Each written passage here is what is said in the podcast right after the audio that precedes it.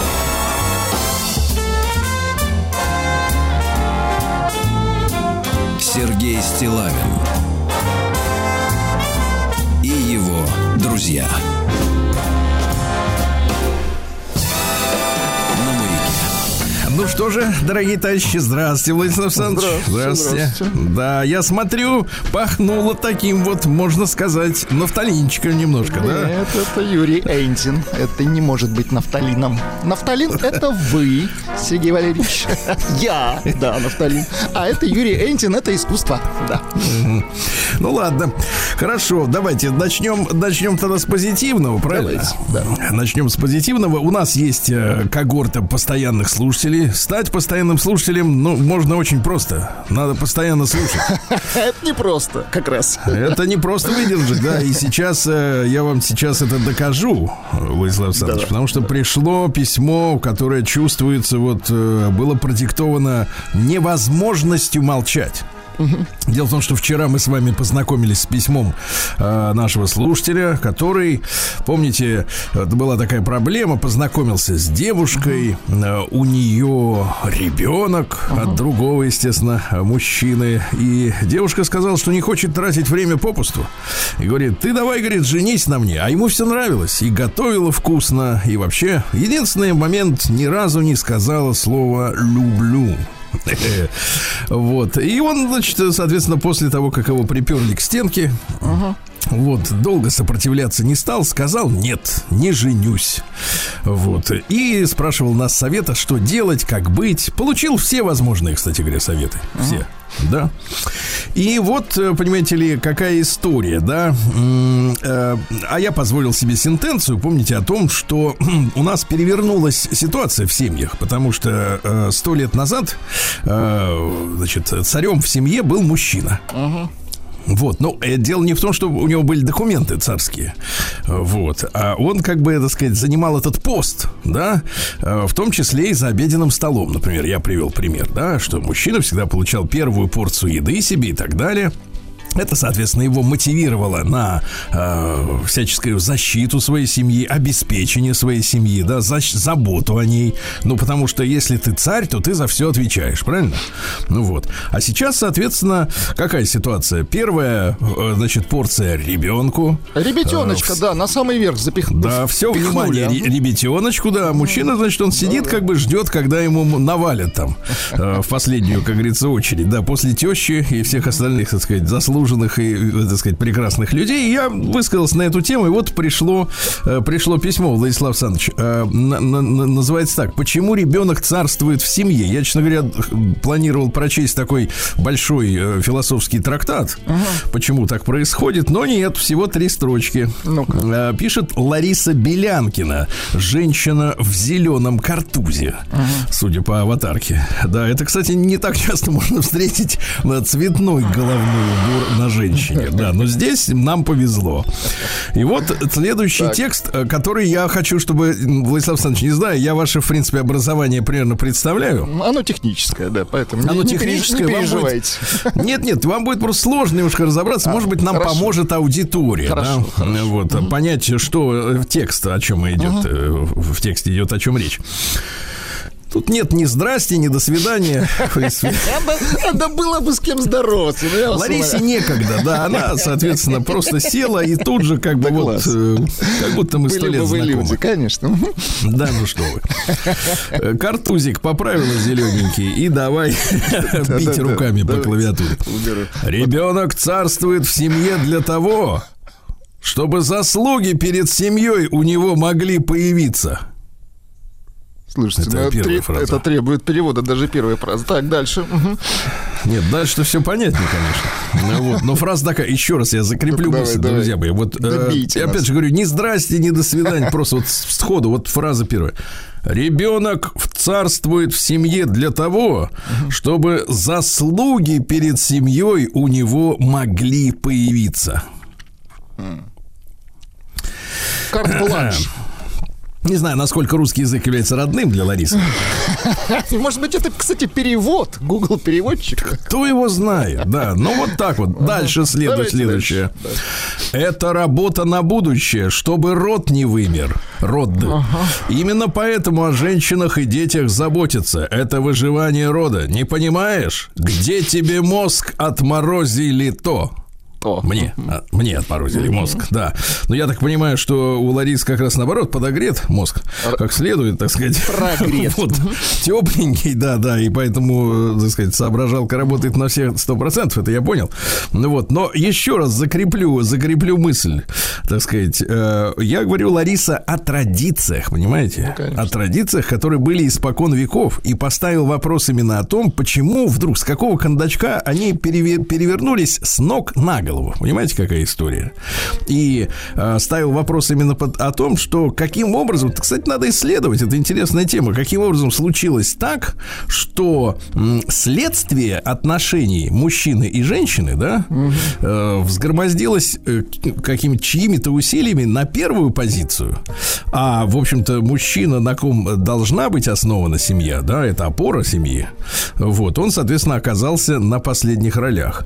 Да, но э, хочу сообщить Ларисе еще, что, видимо, все-таки мозг действительно у меня отморожен, потому что у меня такого ла- ладного зеленого Ну, картузика не нету. завидуйте. не завидуйте. Ну, не могу переступить через эмоции. А так вообще спасибо, конечно. Сергей Стилавин и его друзья. На маяке. Но есть хорошие письма на ту же тему. Вот. Михаил прислал, да, в, в ночи, в ночи. Если бы не писал по электронной почте, я думаю, что даже разбудил бы меня. Но не вышло. Михаил пишет. Здравствуйте, Сергей Валерьевич. Вы читали письмо от мужчины, который не решился взять женщину с прицепом. Помните, да, опять же, вот то же самое письмо. Э, Пишу вам так, как я все же решился. И вот 11 лет в браке, и я счастлив. Живем душа в душу. Сын, а я в свое время его усыновил, учится на пятом курсе на врача-педиатора и подает большие надежды. Смог с платного через год перейти на бюджетное обучение. Ведь свобо- способный мальчик, да? Я им очень горжусь. Жена стала мне спутником по жизни. Но моя история скорее исключение, так как много знакомых женаты, как говорится, с РСП. И часто первый ребенок действительно уходит на второй план, и все зависит от обоих, но то не только от женщины. Поэтому считаю, что автор письма поступил правильно. Если сомневаешься, не лезь. Очень лезь. хорошо, да. По скриптум. Э, Владиславу Александровичу привет и уважение. По скриптум, после по скриптума. Извините за позднее время. А хорошо. Вот, видите, какой культурный. Культурный, обтекательный, так сказать. Нет, просто Мужчина, да. И, наконец, пришло письмо от Андрея с вопросом, как ему быть. Давайте начнем помогать, товарищи. Да. Всем миром. И Лариса, я думаю, поможет.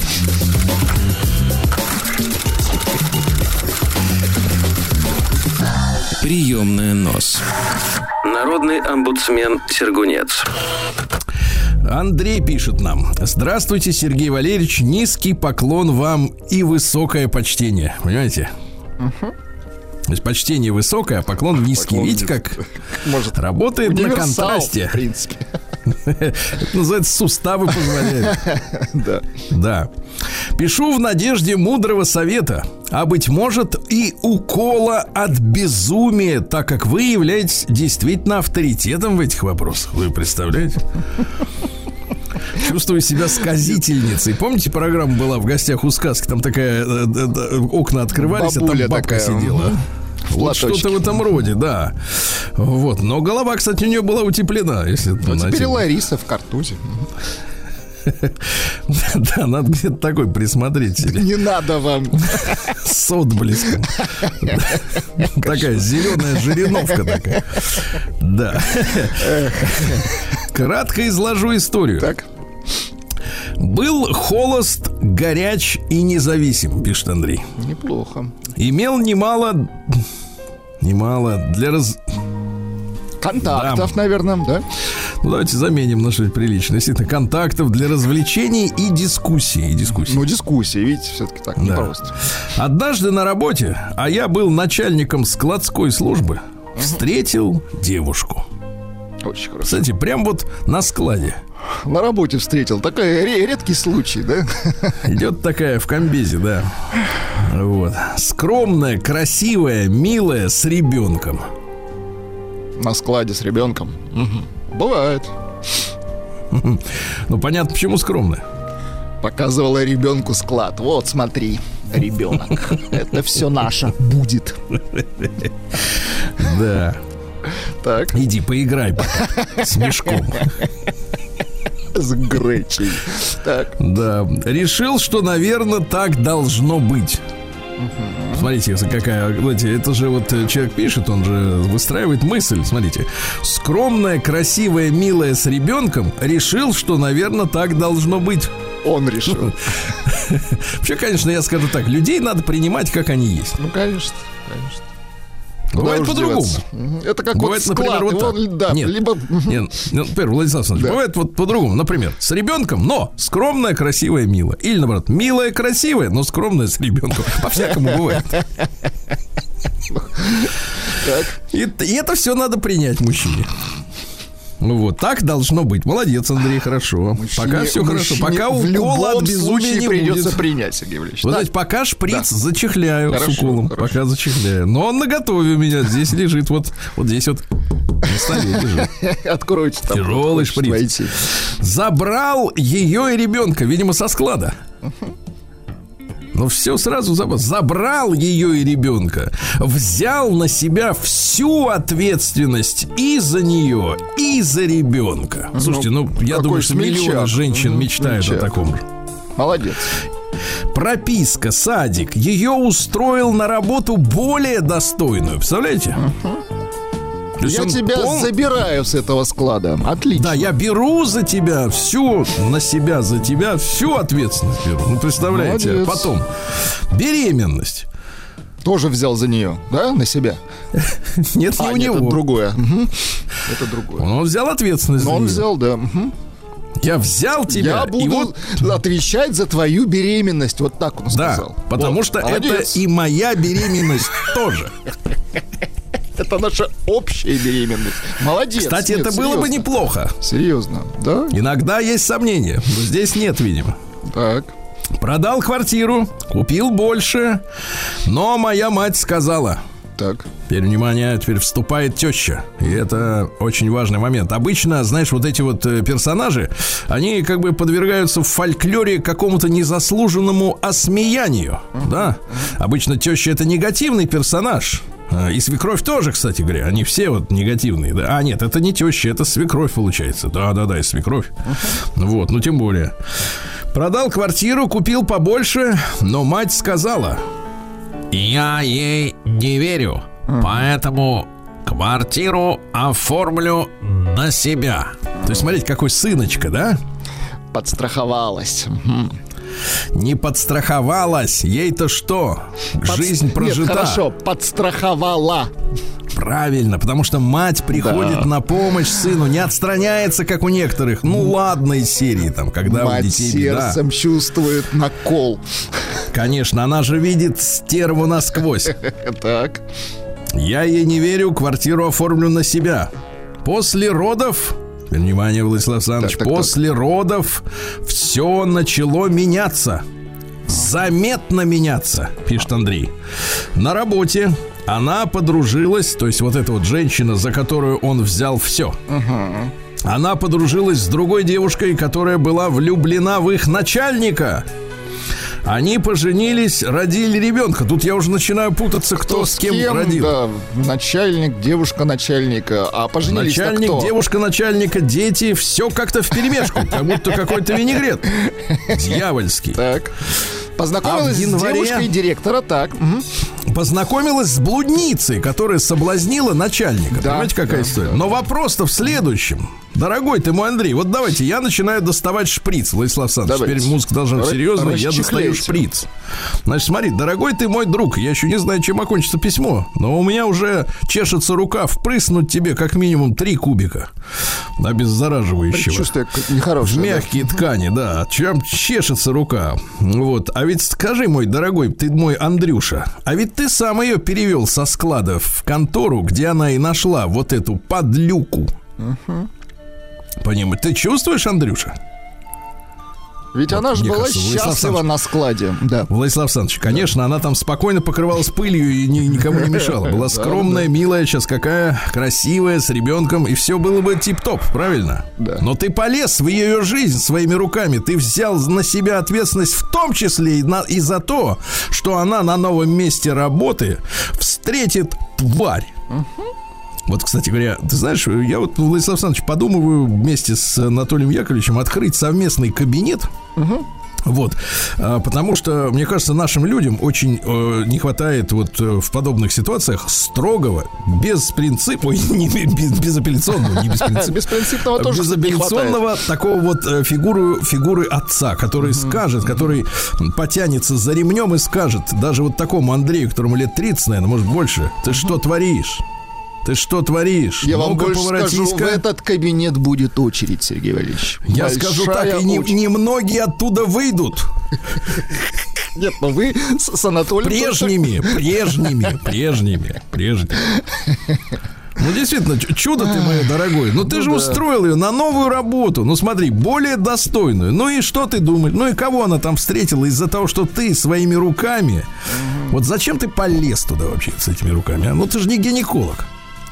Че ты лезешь?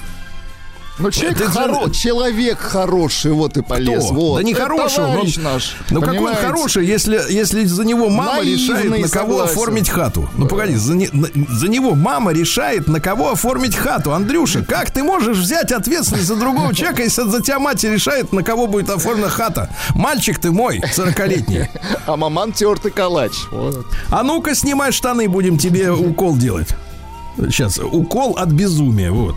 Да, Да. как он и хотел. Значит, дальше.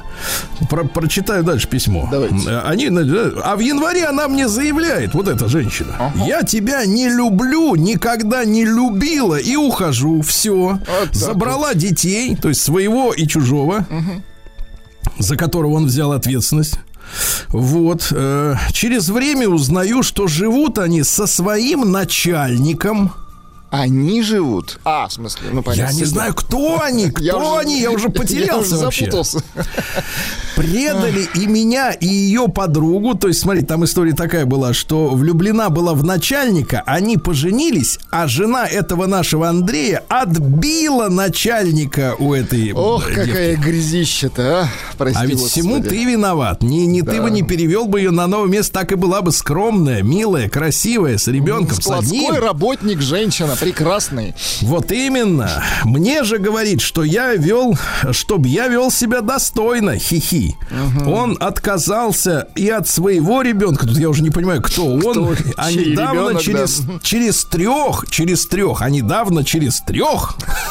Вообще не понимаю, о чем речь. Сказали, они продают его квартиру и уезжают в другой регион. Сергей Валерьевич, как мне быть? Как вернуться в свою нормальную жизнь? Поворачивайся, буду колоть.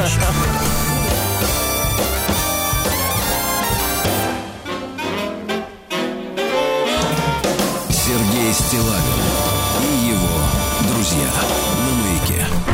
Ну что же, дорогие товарищи, сегодня ведь у нас с вами уже 18 августа. Да, лето заканчивается, Владислав Александрович. Вот, да. Ну а что у нас сегодня? День российского географа, товарищи. Вот это важная история, потому что не все мы еще вскрыли в этом деле. Сегодня надо разобраться. Да.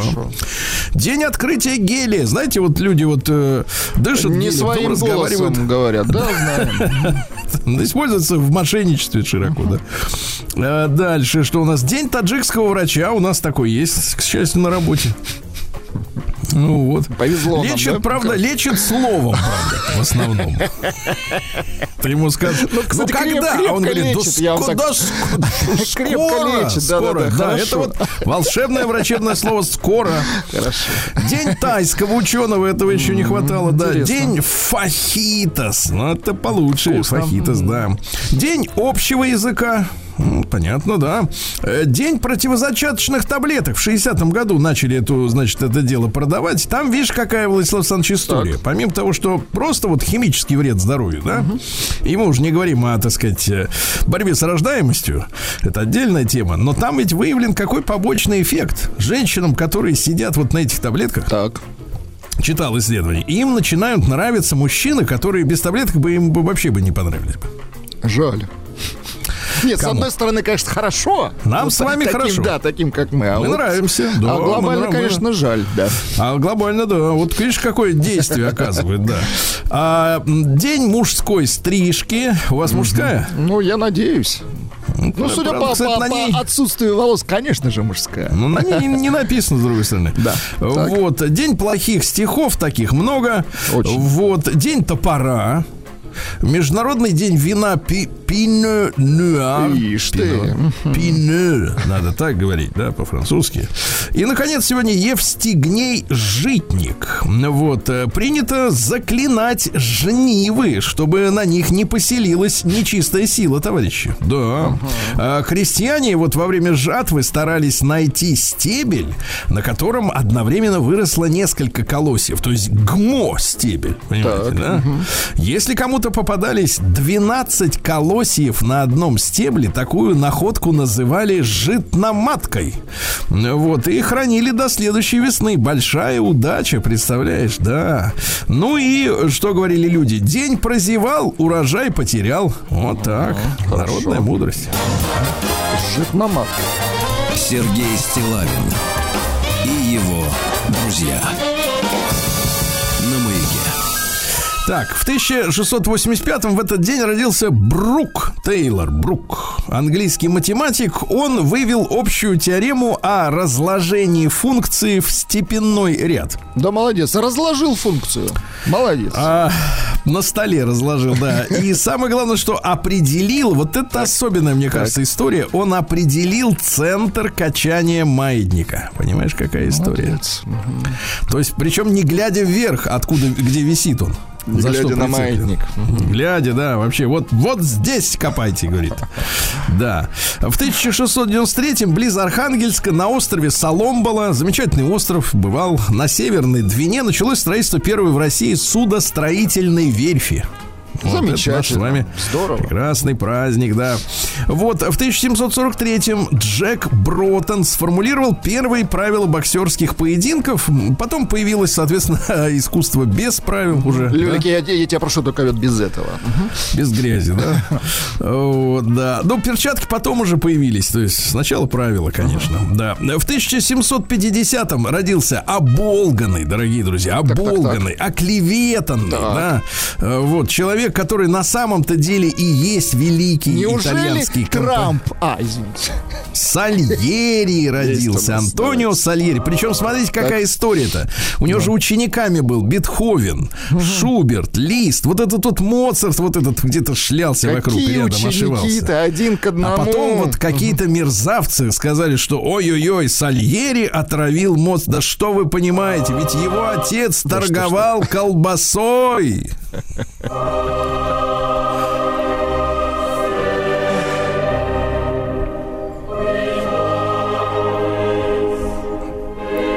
Ну, красиво, кстати. Да. Кстати, а кто обалгивал-то этого? А, как то Александр Сергеевич.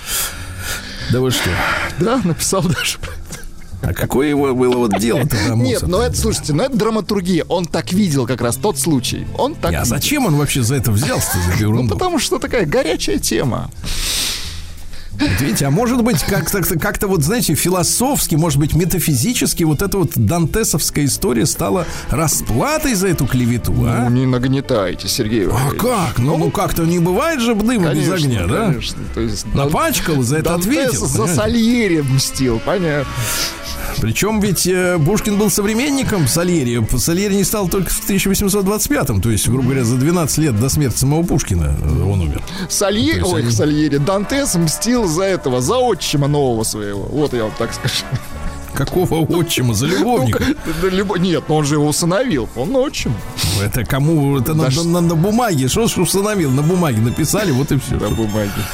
Да. Говорите, Сальери. Дальше, да, да ну что у нас? ваш Сальери все. Да, понимаю, да. Вы бы лучше про ряды и функции думали. Не Вот, надо. Ценнее было бы. В 1787 в Петербурге состоялась первая в истории России рабочая демонстрация. 400 строителей э, принесли жалобу Екатерине II, жалобу на своего нанимателя гражданина Долгова. А Екатерина так разозлилась, говорит, слушайте, ну если они будут все ко мне шляться со своими этими жалобами, да, давайте мы пока мы госуслуги не устроим, вот ни- никому на улицу не выходить Все на делами. сайт госуслуг, она так и сказала. Да, но пока его нет, пока запретить шляться по улице с, с жалобами, да. Что же, нет. Пьер Эмиль Мартен родился в 1824-м. Ну, вот французский металлург, он придумал вот эту печь свою, своего имени. Да. Там есть минус, Владислав Александрович. Их нельзя тушить. Конечно, да, вот это проблема. А если ты один раз затушил, то надо сносить всю к чертовой бабушке эту, значит, соответственно, печь и что и снова строить. Завод это, с нуля. конечно, дефект. Это да. Не, не годится. Это сколько газа уйдет. Ну, Да. да. А Что у нас? В 1830-м Франц Иосиф I родился. Это австрийский император, который, собственно говоря, развязал э, Первую мировую войну. То есть э, именно он, он, его не стало, кстати, в шестнадцатом году. Он смылся до окончания всего этого кошмара. Ну Вот. А, так вот, он именно настоял на том, чтобы поставлен был ультиматум сербам невыполнимый, да, э, после убийства эрцгерцога Фердинанда. Вот, он знал, что Сербия связана договором с Россией и мог бы не, не давить, не педалировать, понимаете? Какая история, да.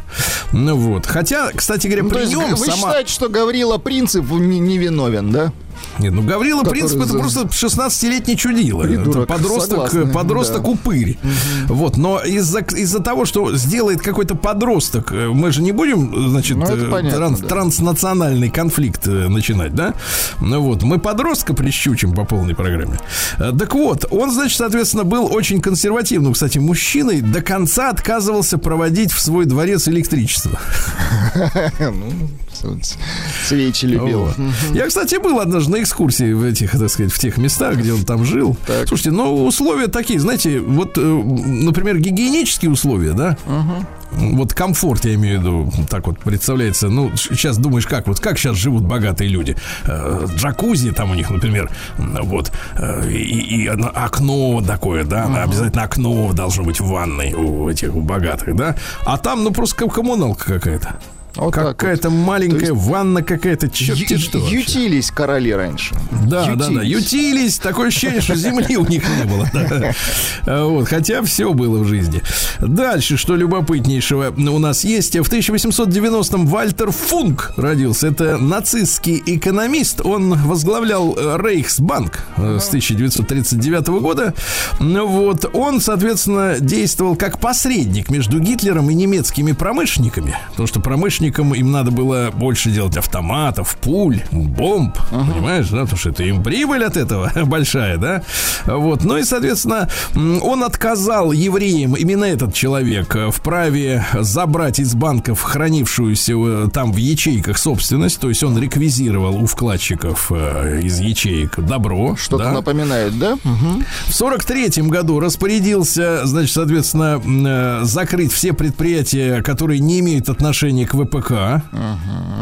То есть вот, да.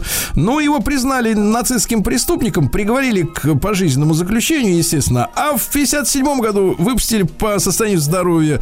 Говорят, вы знаете, э, человек себя плохо чувствует, поэтому ему дальше не надо сидеть. Да класс. Да пойди подлечись. Мгм, Свободен. Вот именно. ага. Вот. В 1900 году в этот день наш русский инженер Константин Перский придумал слово телевидение и предложил его. Он выступил с докладом на Парижской выставке. Вот, и ска- за- доклад назывался так: Телевидение как электрическое кино. Вот, ну, понятное дело, что в советской России достижения э, царского периода принимались со скрипом, да? Вот, и поэтому мы как бы слово телевидение не внедряли, только к середине 30-х годов у нас оно прижилось. Мы думали, что это мы заимствуем иностранное слово. А это вот Константин Перский его придумал, потому что и телевидение родилось у нас, вы пом- помните, да? Да. В этот день что у нас еще состоялось любопытного? Макс Фактор родился в 1904 году, младший. Это американский парфюмер э, из э, поляков. Вот.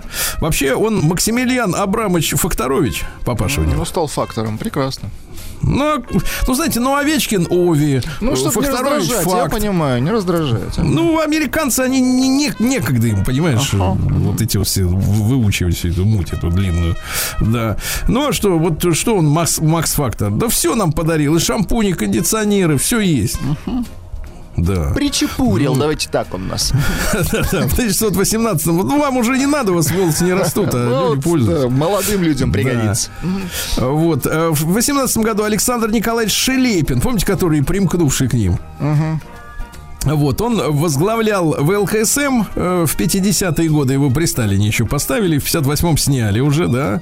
Вот, э, возглавлял КГБ потом, как раз на рубеже 60-х годов, а с 64 по 75 был членом Политбюро ЦК КПСС.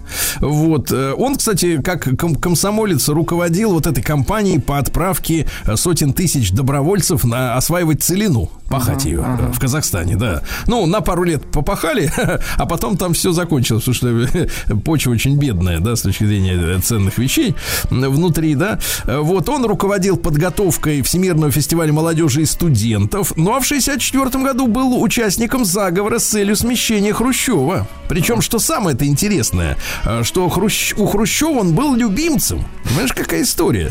То есть Хрущев этого человека продвигал, а этот чучело его подставил. То есть Да. вообще какая-то странная история. Ой, странные люди какие-то, да? Вот неблагодарные. Владислав Александрович, вы всегда опасаетесь неблагодарных. Неблагодарных, да. Да, да. Но иногда бывает слишком поздно э, опасаться. И в 2020 году в Америке ратифицировали 19-ю поправку Конституции США, э, когда разрешили голосовать женщинам. Ну вот сто лет прошло, и вы видите, что, про- что случилось.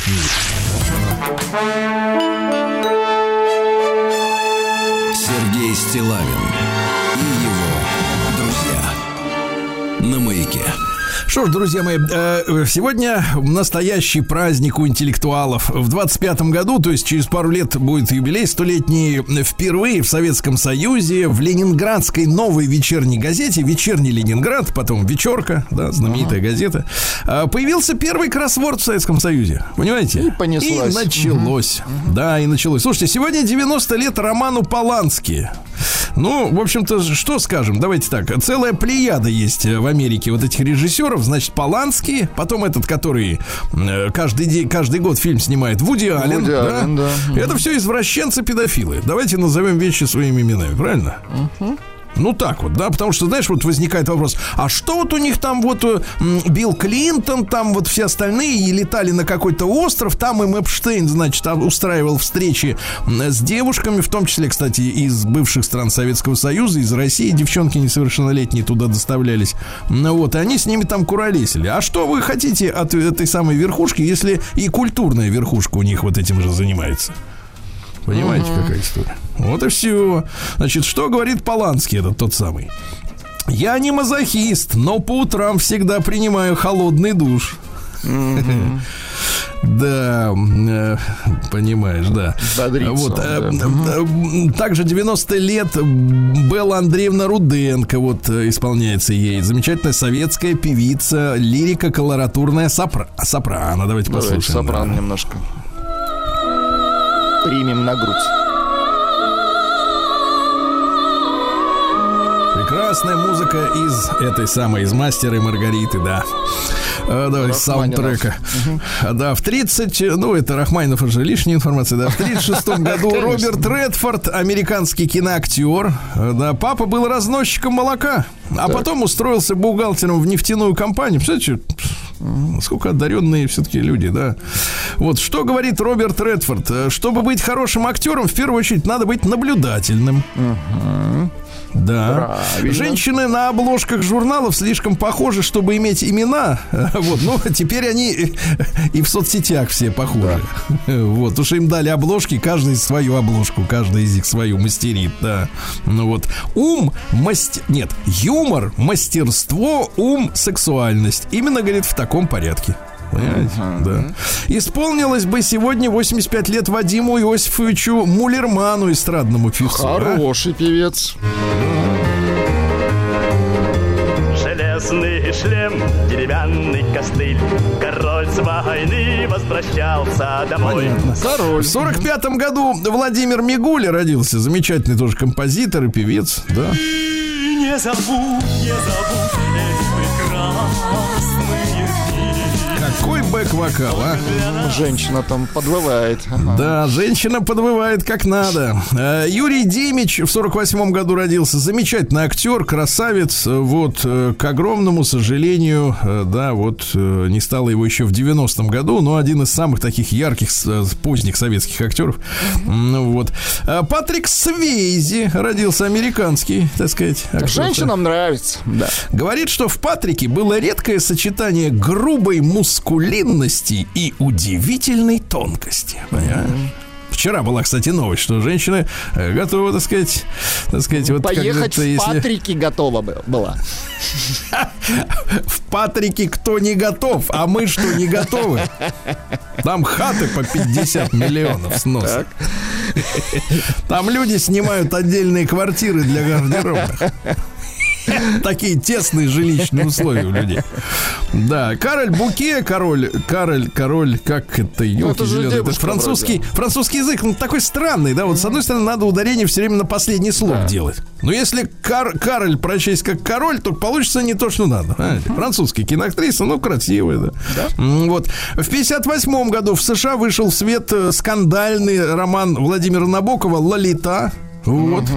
Но понимаешь, какая история? Вот почему в Америке Набоков так популярен? Потому что, опять же, вот это дело Эпштейна живет и процветает. Понимаешь, какая история, Владуля? По, се- по сердцу им эта тема. А по ведь он, сердцу. понимаешь, он же как иммигрант, он, видно, понял, что, так сказать, в американском обществе, в менталитете, вот какую проблемку надо подсветить через художественную литературу. Понимаешь, какая история? Потому что, ну, я сколько, честно говоря, не брался за эту книгу, но не берет и все на меня. Ну, читать противно. Отвратительно. Грязь. Ну, вот Да. этот вот, этот, э, там, чучело этот, да, что он пристал к этой девке? Так известно, что пристал. Вот Не будем. именно знаю, что пристал. Что читать-то об этом? Ну, все ж понятно. Сидеть должен он за это, а не, не- не в книжках сидеть. Ну что, Борис Александрович Крюк родился. Замечательный наш, да? Вот. Есть у нас какой-нибудь ролик-то? А, ролик, господи. Да, Конечно. есть, есть. О. Записи тех лет.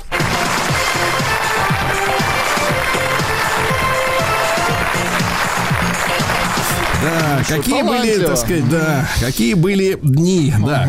В этот день, в 68 году, руководство стран Варшавского договора одобрило ввод войск в Чехословакию, чтобы подавить фашистский путч. Да, Давайте да, да. называть вещи своими именами. Нас с перестройки начали, честно говоря, приучать к мысли о том, что надо стыдиться, надо говорить, что это была агрессия. Нет, товарищи, это была... Нечего извиняться. Ничего, под, подвиньтесь, а не извинитесь, да.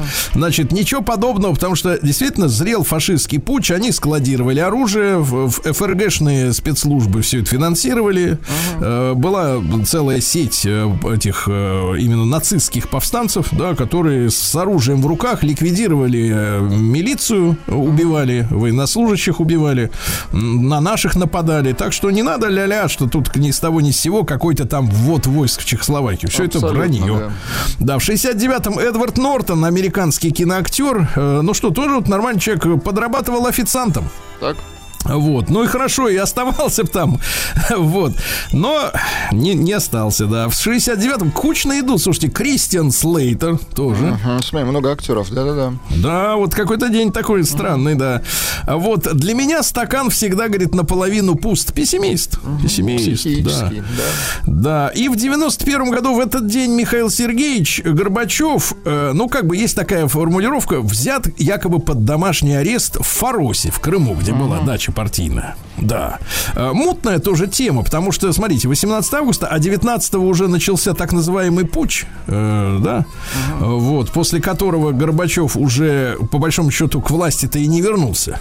Да, потому что он как понурая собака уже, э, так сказать, вернулась, как подгулявшая, да, не вовремя вернувшаяся с прогулки. Ну Вот, и в руки управление взял уже Ельцин, да, в стране. И мы так плавно пошли к Беловежским соглашениям уже после этого. Вот, ну, странная мутная история. Знаешь, больше всего вопрос мучает. Давали ему оттуда звонить, не давали? Так и не понял до сих пор. Не понимаю.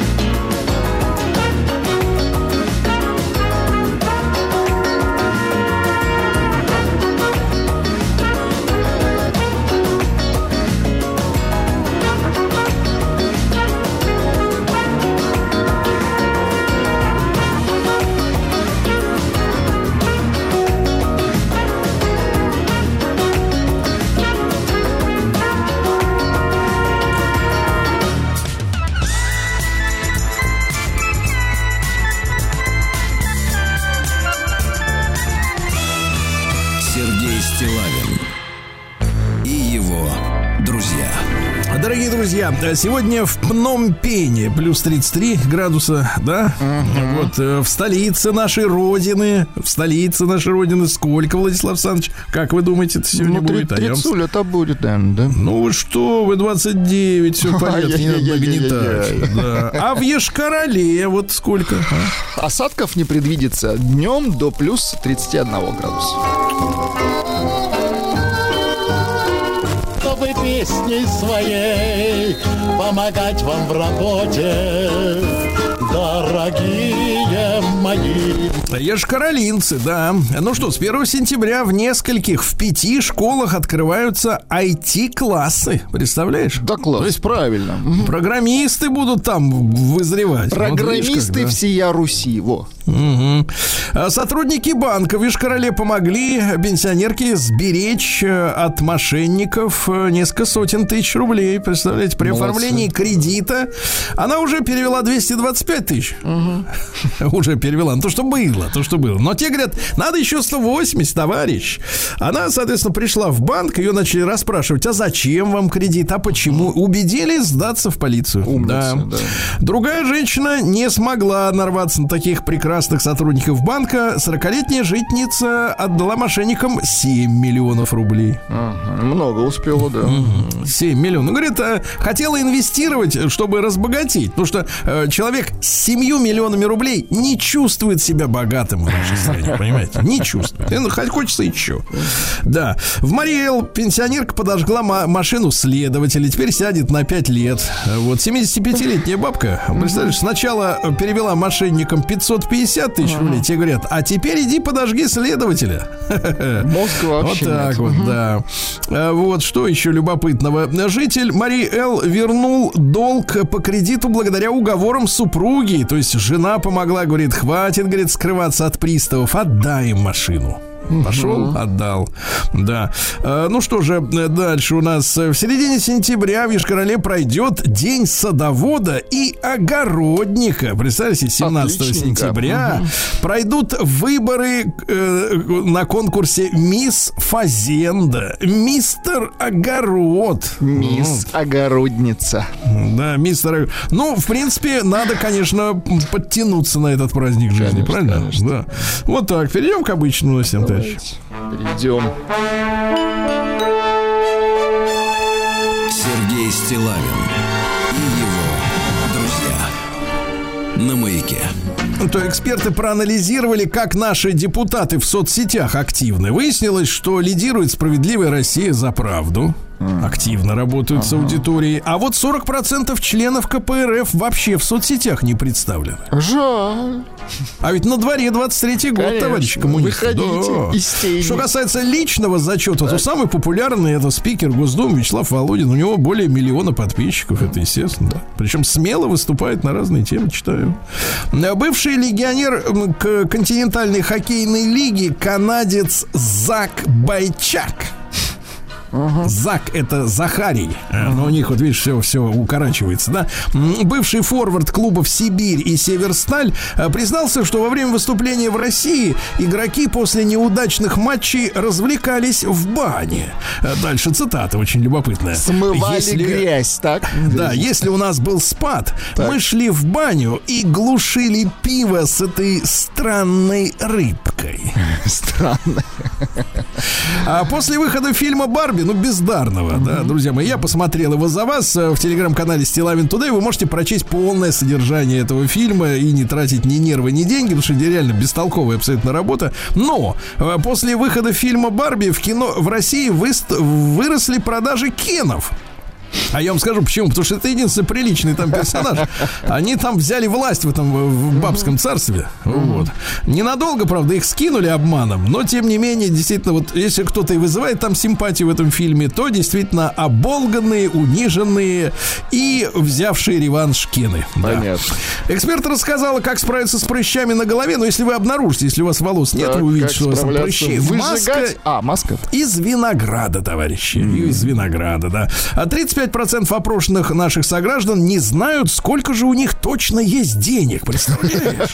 Какие счастливые. Только денег, да. Причем можно быть счастливым и в минус, и в плюс, но в любом случае, вот видишь, Это что называется людей. да не сосчитать, Сергей. Да.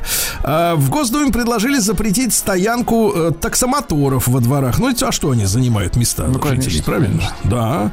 А треть наших сограждан считают, что э, осенью хорошее настроение невозможно. Ты представляешь, какие депрессивные люди, да? Каждый десятый так вообще ненавидит осень. Говорит, осенью там дождь, холод, грязь. А вот, э, но есть и хорошие люди. 55% любят осень, понимаете? Золотая Любят осень. Да, Это же да. прекрасно. Стали известны самые важные для наших людей опции в китайских автомобилях. Ну вот э, больше всего наших людей радуют ассистенты. Дело в том, что, ну, электронные помощники, да. Дело в том, что э, немцы, они по какому пути шли? Э, ассистенты они ставили в первую очередь в премиальные автомобили. А китайцы их лепят во все. Понимаете, да? И в этом они выигрывают, естественно, потому что жадные европейцы хотели, чтобы за их все эти фишки э, вот, э, платили дополнительные деньги. Врач э, Смирницкой назвал неожиданный способ повысить либидо, если вдруг у вас оно упало. Врач то Смирницкий поднять исследует его. эту тему. Давайте. Да, представляете, рубка дров повышает либидо на 48%. Представляете? Прекрасно. Рубить дрова, да. Обовз- обозвавший журналиста дебилом Слуцкой заявил, что не жалеет о своем поступке. Видите как? Вам в спортивных новостях об этом не расскажут, да. А, Самарец, мужчина из Самары, переплыл Волгу за 45 минут. Мне кажется, вы знаете, сам по себе рекорд как-то выглядит не очень, да, но мне кажется, он переплыл Волгу вдоль. За 45 минут. Хорошо, Нет, так- ощущение, так жестче, да. Дальше с несколькими заявлениями выступил Владимир Владимирович. Во-первых, э, он переговорит с э, Александром Григорьевичем о создании скоростной магистрали Москва-Минск. Дело в том, что некоторое время назад для съемок большого тест-драйва э, посетил Минск на автомобиле как раз. Ну, скажу так, дорога хорошая, но, конечно, все равно часов э, 7 тратится минимум. Надо быстрее. Быстрее, товарищи, да? Минск прекрасный город. Такие драники. А дальше из Москвы в Санкт-Петербург можно будет доехать за 2 часа 15 минут по высокоскоростной магистрали. То есть и сейчас, сейчас вот вы же Сейчас ездите в Питер. 4 Сколько? часа. 4 часа. 4 часа это нам Плюс-минус. некогда. Нам Не, надо слушайте, за 4 два часа. шикардос, Давайте так. шикардос. Нет, давайте так. Да. За 4 часа нам надо туда-сюда обернуться. Да, будет Туда-сюда, туда-сюда. да. Дальше. Ну и выдвинута идея президентом о строительстве скоростной магистрали из Москвы в Луганск и Донецк. Тоже логично, правильно? хорошо, да. Ну а там дальше и в Крым. А там продлить дальше можно. и в Киев Да. быстрая, да, трасса. Быстро можно доехать, да. Наша красавица, межпланетная станция Луна-25 отправила на Землю вчера первое фото лунной поверхности. Уже Видели, находится на орбите. видели. Выбирает место, готовится. Где сесть? да. Очень хорошо. Сладкоежкам на заметку назван лучший соус к десерту Анна Павлова. Ну, видимо, тем, кому все еще не сладко от самого десерта, то если хотите, чтобы совсем было хорошо, то смородиново-мятный. Смородиново-мятный, да. 57% россиян считают, что Российская Федерация лучшее государство на планете. Ясно? Вот так вот, да? Да, да, вот так вот, утерли. А в России все чаще выдают черепашье мясо за куриное. Вы представляете, кошмар происходит? Отвратительно. Смотрите, на рынках Сочи вы недавно вернулись, Адлера и вообще Краснодарского края начали выдавать черепашье мясо за курочку. Слушайте, у меня вопрос, где они берут черепашье мясо? И куда они девают черепа черепа? Да. Дичь 65% наших сограждан, ну слушайте, ну какие-то космические новости, одобряют идею считать рабочим временем дорогу до офиса. Ну, какие-то наивные буратины. Ну, да. я понимаю, вам Да. неприятно, потому что вы сразу в офисе. А нам Вот приятно. именно, кто мне компенсирует то, что мне не надо ехать. Да. Вот. Врач назвала единственный работающий способ убрать жир на животе. Это дефицит калорий, то есть не жрать и много спать. Но на голодный желудок спать тяжело, товарищи. Вы со мной согласитесь, да? Ну и пару давайте хороших сообщений. Во-первых, в России исчезают профессии. Это меня тревожит. Появляются, конечно, операторы дронов, появляются флористы в мужском смысле именно, в мужском, да, хорошо. это официальный список профессий. Но исчезают какие профессии? Смотрите, кучер исчезает, представляете? Кучер, были профессии кучер, дворник, так. Сторож исчезает, носильщик, варщик тряпья, варщик тряпья и мойщик посуды исчезают. Ну и, наконец, давайте о хорошем. В Сахалинском зоопарке, давайте одной строкой, и вы, вам все Давайте, будет давайте, ясно. давайте. В Сахалинском зоопарке сотрудники поиграли в гляделки с рыськами, да и проиграли. Шмяк по голове, и все, вот, а я выиграл, говорит, рыска. Женщинам очень рыски нравятся, да? Слушайте, несколько сразу сообщений про Бритни Спирс. Она ж тут э, разводится, потому что изменила. Бедная э, девочка, а. В командировку уехал Асгари, муж, да. И вот несколько сообщений. Во-первых, э, муж пригрозил Бритни Спирс, если она ему не отслюнявит несколько миллионов долларов после развода, потому что там делиться должен тот, у кого денег больше. Понимаете, да? А, что если не отслюнявит, он расскажет о всех ее странностях в книге отдельно. Какой подлец. Вот так вот. Да, значит, говорят, что э, муж этот был последним, кто все еще общался с Бритни Спирс. Больше у него вообще контактов на земле нет ни с кем. Да. И, наконец, Бритни Спирс Так. после того, как подано заявление о разводе, э, так сказать, э, покупает лошадь для общения. С лошадью у нее, наверное, Молодец. все получится. Умничка. Я видел коней, Я- я вам так скажу, парни. Лошадь денег не Да. потребует, только Да, международная она потребует фуража. Точно. Международная э, шахматная федерация запретила трансикам выступать на женских Зачем вы турнирах. их называете трансиками? Трансики, да. отвратительно. А, Теннисист во время матча в США, теннисист Циципас, ну такой он тонкий такой, э, тонкой душевной организации, Грег, Грег, Грег, а, пожаловался на то, что в зале на трибуне сидела женщина, которая имитировала жужжание пчелы, отвлекала его от, от работы. Да. Так. Дальше. А блогерша из, из Америки не брила подмышки с 30 лет и показала выдающиеся результаты. Зачем показала-то? а? Показал то, что надо показать. Это же Сокровенное, надо- понимаем. Да.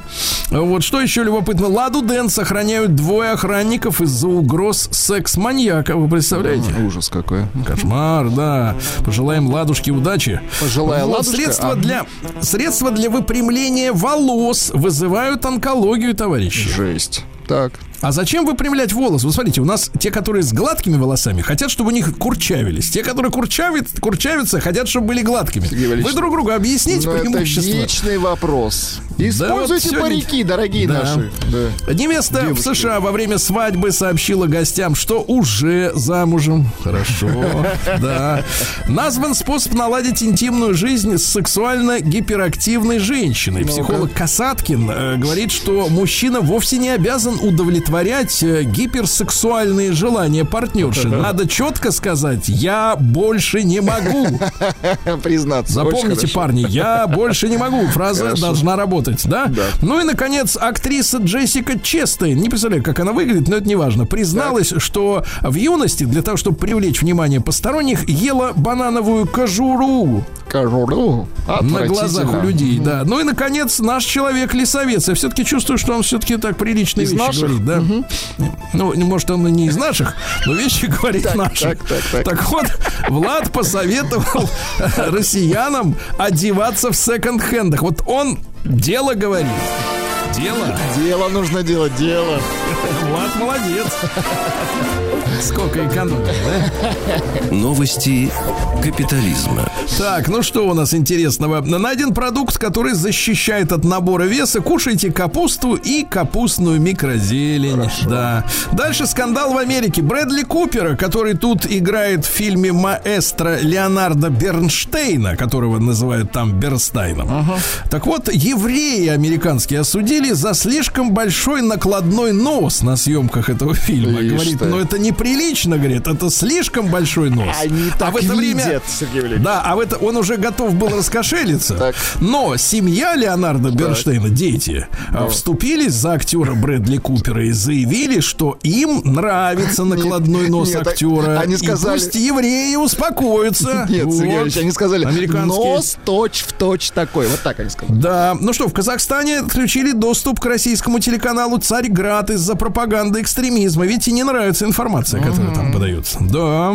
Что еще любопытного? В Германии пьяные но еноты забегают в дома немцев и съедают домашних животных. Вы представляете, какой кошмар? Ужас какой, да. Они напиваются, э, берут на помойке бутылки пива, вина, водки недопитая, напиваются, залезают в дома немцев, едят аквариумных рыбок, хомяков, кроликов. Вы представляете? Вот алкашня-то. За- Мгм. За последний год немцы уничтожили 200 тысяч енотов, но те начали размножаться с еще большей скоростью. Вы? Жесть какая. Жесть, жесть. Ну и давайте еще пару сообщений. Во-первых, в Турции аферист имитировал голос Эрдогана с помощью искусственного интеллекта и был вычислен спецслужбами. Правильно. Да, и наконец в США арестовали э, преступника негра, э, который находился в федеральном розыске и пришел устраиваться на работу в полицию.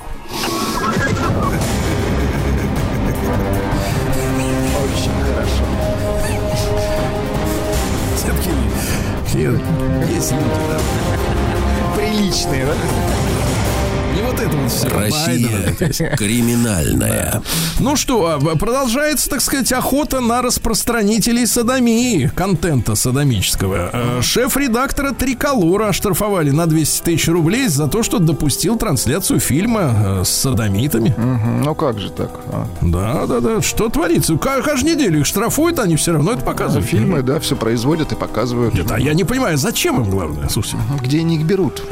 Нет, нет, ладно, где берут, я знаю, я вам покажу. Но, может, им самим нравится это все, я не понимаю это. Ну, тоже Что за прикол-то? художественное, да. А, э, худо- художественный. А, Почти 90 человек, 84 конкретно, будут выдворены из России по итогам проверки мигрантов в Подмосковье. Вот обнаружили, Прекрасно. так сказать, незаконных, да. В Ульяновске мужчина напал с кулаками на женщину, которая возмутилась тем, что он справлял под ее окнами нужду. Ну, какой Значит, какая история-то Так. была? Местная жительница вылезла из окна, смотрит, а тот справляет. А, Он ей, значит, она ему говорит, ну, это мили- милицейский Да-да-да. протокол, тут, конечно, язык такой, Она эзопов, говорит, говорится. уходите. Так, Она говорит, я недовольна. Так, а он? Она попросила, вы, говорит, перестаньте. А представляешь, а человек в процессе. Как можно перестать, если уже Вот именно, если уж начал, все. порода идет так? Не, можно перестать, я не знаю, что сделать. Я не знаю, даже что можно перестать делать. Не знаю, перестать плыть. Нет, можно перестать читать газету. Это разные вещи. Да, да, да. До столкнулась с агрессией. Значит, полицию вызвали очевидцы. Теперь, внимание, полицейские приехали через полтора часа. Ну, видимо, уже все было Мужчина был уже пуст. Да. Дело было кончено, вот именно. Дальше, с вашей родины странное сообщение. Тут, конечно, дела творятся Ну, нехорошие. давайте. А В Сочи скорая с пациентом, которого везли в больницу экстренно, перевернулась из-за того, что бабка выскочила на дорогу перед машиной. Кошмар. А та ехала с сиреной, с мигалкой, все дела. В итоге пришлось вызывать еще две скорых, и бабки, Бабку и повезли. еще. Да, в, в городе Губкине мужчина забыл свой паспорт в офисе микрозаймов, который грабил. Ловко они. И они, кстати, к ему надут- найдут применение. Причем, значит, смотрите, какая новость. Э, Значит, ей вы- ему выдали всего 5000 рублей, сказать, что больше нет. И дальше фраза. Мужчину задержали. К моменту задержания он успел потратить уже 250 рублей из 5000. Прекрасно. Такое ощущение, что он взял 5 миллиардов. Да.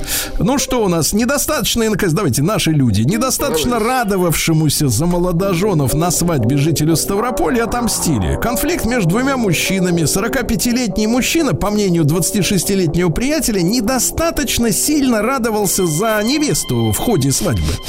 Возникла ссора. Так. А, значит, в итоге после свадьбы разошлись, а, а мужчина ночью приехал к дому того, который не слишком рад- Так, радовался, так. и бросил ему в окно гранату. Кошмар какой. Вот. И Видишь? сказал еще так, при- приговаривал, радуйся, радуйся, и бросил. Сволочи. Радуйся, да. Вот. Ну и что еще? Что у нас еще любопытного, товарищи? Что еще? А россиянка случайно привезла из Таиланда марихуану. Говорит, э, Нет, случайно. Это, это Да, просто- Виктория быстро собирала чемодан остав- а, и с- сгребла вещи со стола в чемодан э, сразу и побежала в аэропорт. В итоге таможенники нашли 15 грамм марихуаны, теперь 20 лет лишения свободы. За случайность. Бывает. Это, это, это удача. Дело случая.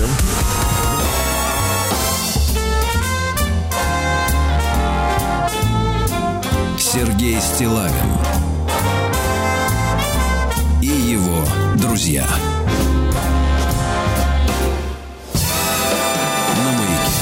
Дорогие товарищи, на этой неделе у нас такая получается череда четверть вековых юбилеев. Вчера отметили э, 25 лет э, дефолту, вот, 98 -го года, да. А также в эти дни, августовские 98 -го года, э, Билл Клинтон признался, что у него были недопустимые физические отношения. То есть, то есть, как бы они были отношения, но они были недопустимы. То есть их не должно было быть, но они были. Ну вот, хотя за, я так понимаю, за полгода э, до этого Клинтон рассказывал, что э, ничего подобного с Моникой Левински у него не происходило, да. Но надо разобраться со специалистами. С нами э, Александр Николаевич Домрин, доктор юридических наук, американист. Александр Николаевич, доброе утро. Здравствуйте. Да. Давайте попробуем. Ну, давайте пригласим вновь Александр Николаевич. Давайте попробуем, да, еще раз пригласим. Владислав Александрович, вы-то Да. помните события этих Конечно, естественно? конечно. Еще была идея, что м, вся вот эта завар- заваруха в Югославии началась как раз вот после вот этого скандала.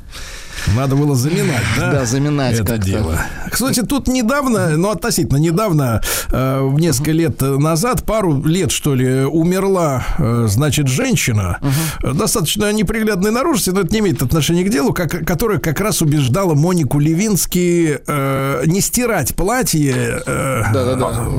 вот, и заявить, соответственно, э, о, о- о случившемся. Александр Николаевич, еще раз доброе утро. Да. Доброе утро, Сергей. Что-то со связи. Да. Ну, это понятное дело. Глушат нас, э, глушат американцы, не хотят правды нам рассказывать про себя. Александр Николаевич, ну, Да. мы помним э, события того времени, хотя, конечно, наш дефолт, э, он нас не позволил, по крайней мере, людям, которые бегали как-то пристраивать деньги.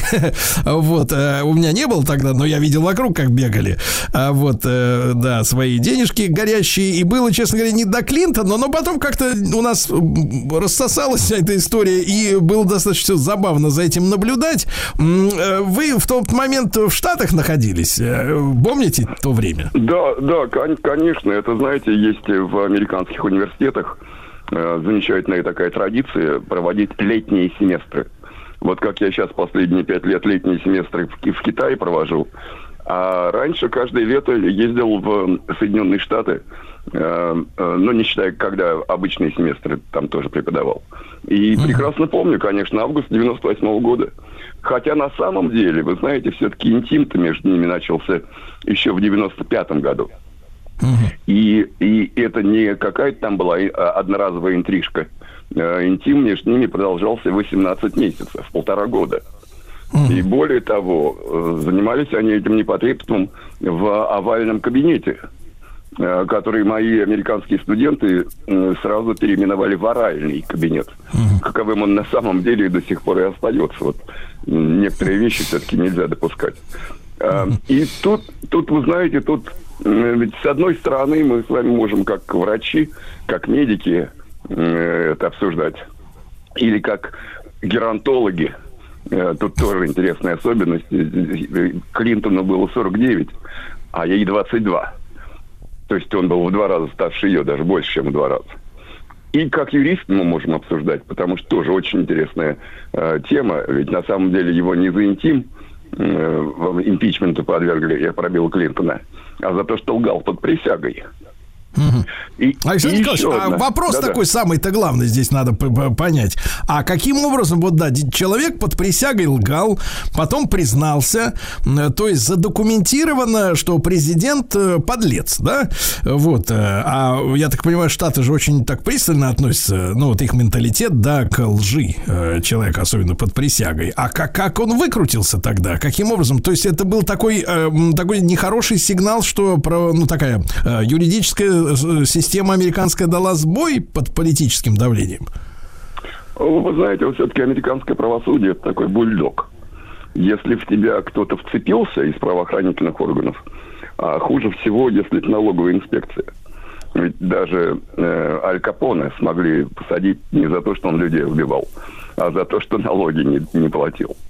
Э, э, И это тот самый случай, вы знаете, был однажды перехват разговора э, Доренко покойного, светлой памяти, с Березовским. Когда Доренко Березовскому говорит, Боря, вы американцы, суки бессердечные, простите, но это прямая цитата. Ты же не суешь палец в розетку, потому что током ударит. То есть знай, есть некоторые пределы. А если против тебя дело возбудили, то значит ты не отмажешься, не отвертишься. И в данном случае, вы знаете, все-таки американская система э, юридической сбой не дала. Э, в чем была причина? Э, мы ведь часто говорим, используем это слово импичмент. Ничего это слово не значит, импичмент. Потому что импичмент достаточно, чтобы было большинство голосов у твоей партии в Нижней Палате, в Палате представителей, чтобы объявить импичмент действующим президенту. Но дальше же дело идет в Сенат, а в Сенате уже нужно не простое большинство, а две трети, чтобы тебя отрешить от должности. Ну вот, вот так и получилось, что в Сенате 67, 67 э, голосов нужно, чтобы отрешить от должности президента. Естественно, что у республиканцев 67 голосов не было. Но что было, то было. И э, знаете, еще одно очень важное для Клинтона последствие этого дела.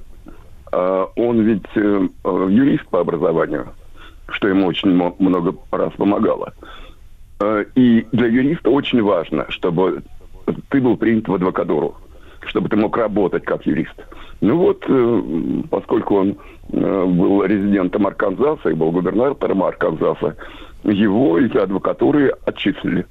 То есть, конечно, он как богатый человек, он мало что от этого потерял, но в принципе сами юристы Арканзаса признали, что нет, ты паршивая овца, дорогой Билл.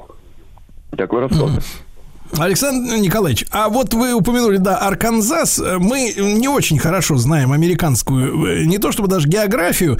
Может быть, как-то кто-то и вспомнит, где это, да, конкретно на, на, на карте штатов. Но с точки зрения, ну, не знаю, фольклора или репутации этого штата, э, вот какой он э, руководитель из этого, так сказать, местечка, да, какую, какой такой флер, грубо говоря, политический, анекдотический, политический какой-то вот имел. Что это за место у них вот э, в американском менталитете Арканзас?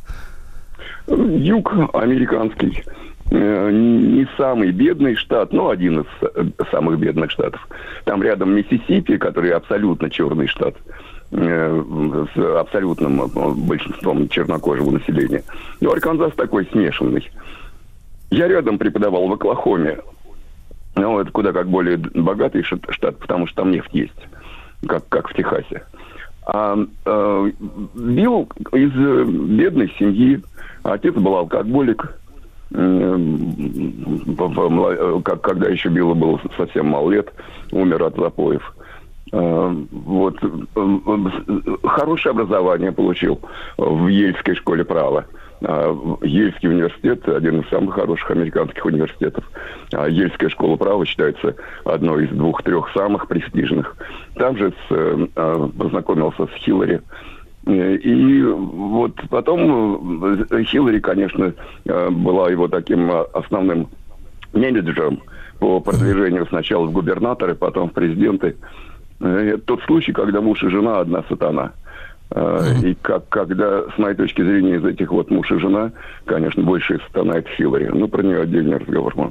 Александр Николаевич, ну это очень важно, да? В принципе-то мы еще знаем, что э, Клинтон, ну, мужик из этих двух, который мужик, вот, он еще и саксофонист, да, у него же там чуть ли не альбом вышел. Да-да. Э, вот, как говорится, да, с саксофоном на дружеской ноге. А, слушайте, а у них какие вообще, в принципе, вот, ну, скандал с Моникой, да, напрашивается вопрос соответственно, какие внутренние отношения в этой были паре. Потому что Хиллари, ну вот э, в тот момент, когда убивали в одиннадцатом году, не, не так давно, э, Каддафи, да, Муаммара Каддафи. Вот, мы да. же помним, да, что это же кошмар происходил, когда она там в прямом эфире э, радовалась, ликовала, у нее была истерика, она, в общем, произвела очень сумасшедший, да, когда она радовалась, хлопала в ладоши и говорила, что мы пришли, взяли, убили, как это замечательно, она, у нее на глазах, глаза искрились от счастья, ну, то есть это настоящий выродок, настоящий выродок, да, э, я даже говорю не про, не про этику публичных выступлений. Ну, просто ее радовало, э, что мочили человека при ней, да, в прямом эфире. Ну, это ужасно. И э, вот они в, отношениях, вот, а, соответственно, Клинтон бил, по, полез на эту, значит, вдвое младше него, значит, вот эту девку нечистоплотную, которая не стирает за собой бельишко и платье даже, да. Вот у них э, вообще, в принципе, личная жизнь давно она прекратилась-то, как вам кажется, что он э, стал присматриваться к стажеркам Белого дома? Сергей, ну я тоже это все видел в прямом эфире. Я в Оклахоме в это время преподавал. Э, и когда мои студенты э, восторженно мне говорили, что вот, значит, э, за права человека восставшие повстанцы в в Ливии убили Муаммара Каддафи. У, у, у Хиллари оргазм был вообще был, был на самом деле, даже я еще более точно вам скажу, когда ее показывали, когда ее помощница дала ей телефон, где было дело растерзанное Муаммара Каддафи. А я моим студентам, а я моим студентам говорю, а чему вы радуетесь? Ну, самая богатая страна в, в Африке. И знаете, Сергей, тоже вот личные воспоминания – ровно год спустя я приезжаю опять в эту же самую школу, э, школу права Оклахомского университета, э, и год спустя вот эти самые повстанцы, они убивают американского посла в Ливии. И я встречаюсь с этими же, с моими студентами. Помните, что я вам в прошлом году говорил? Какие повстанцы, какие права человека? Они теперь еще и вашего посла замочили. Вот. В общем, нужно, нужно жить долго и, и, и, и чаще приезжать в одно и то же место в, в Америке. Хорошо, друзья мои, 25 лет скандалу с, Моники, с Моникой Левинской сегодня. Сергей Стилавин и его друзья.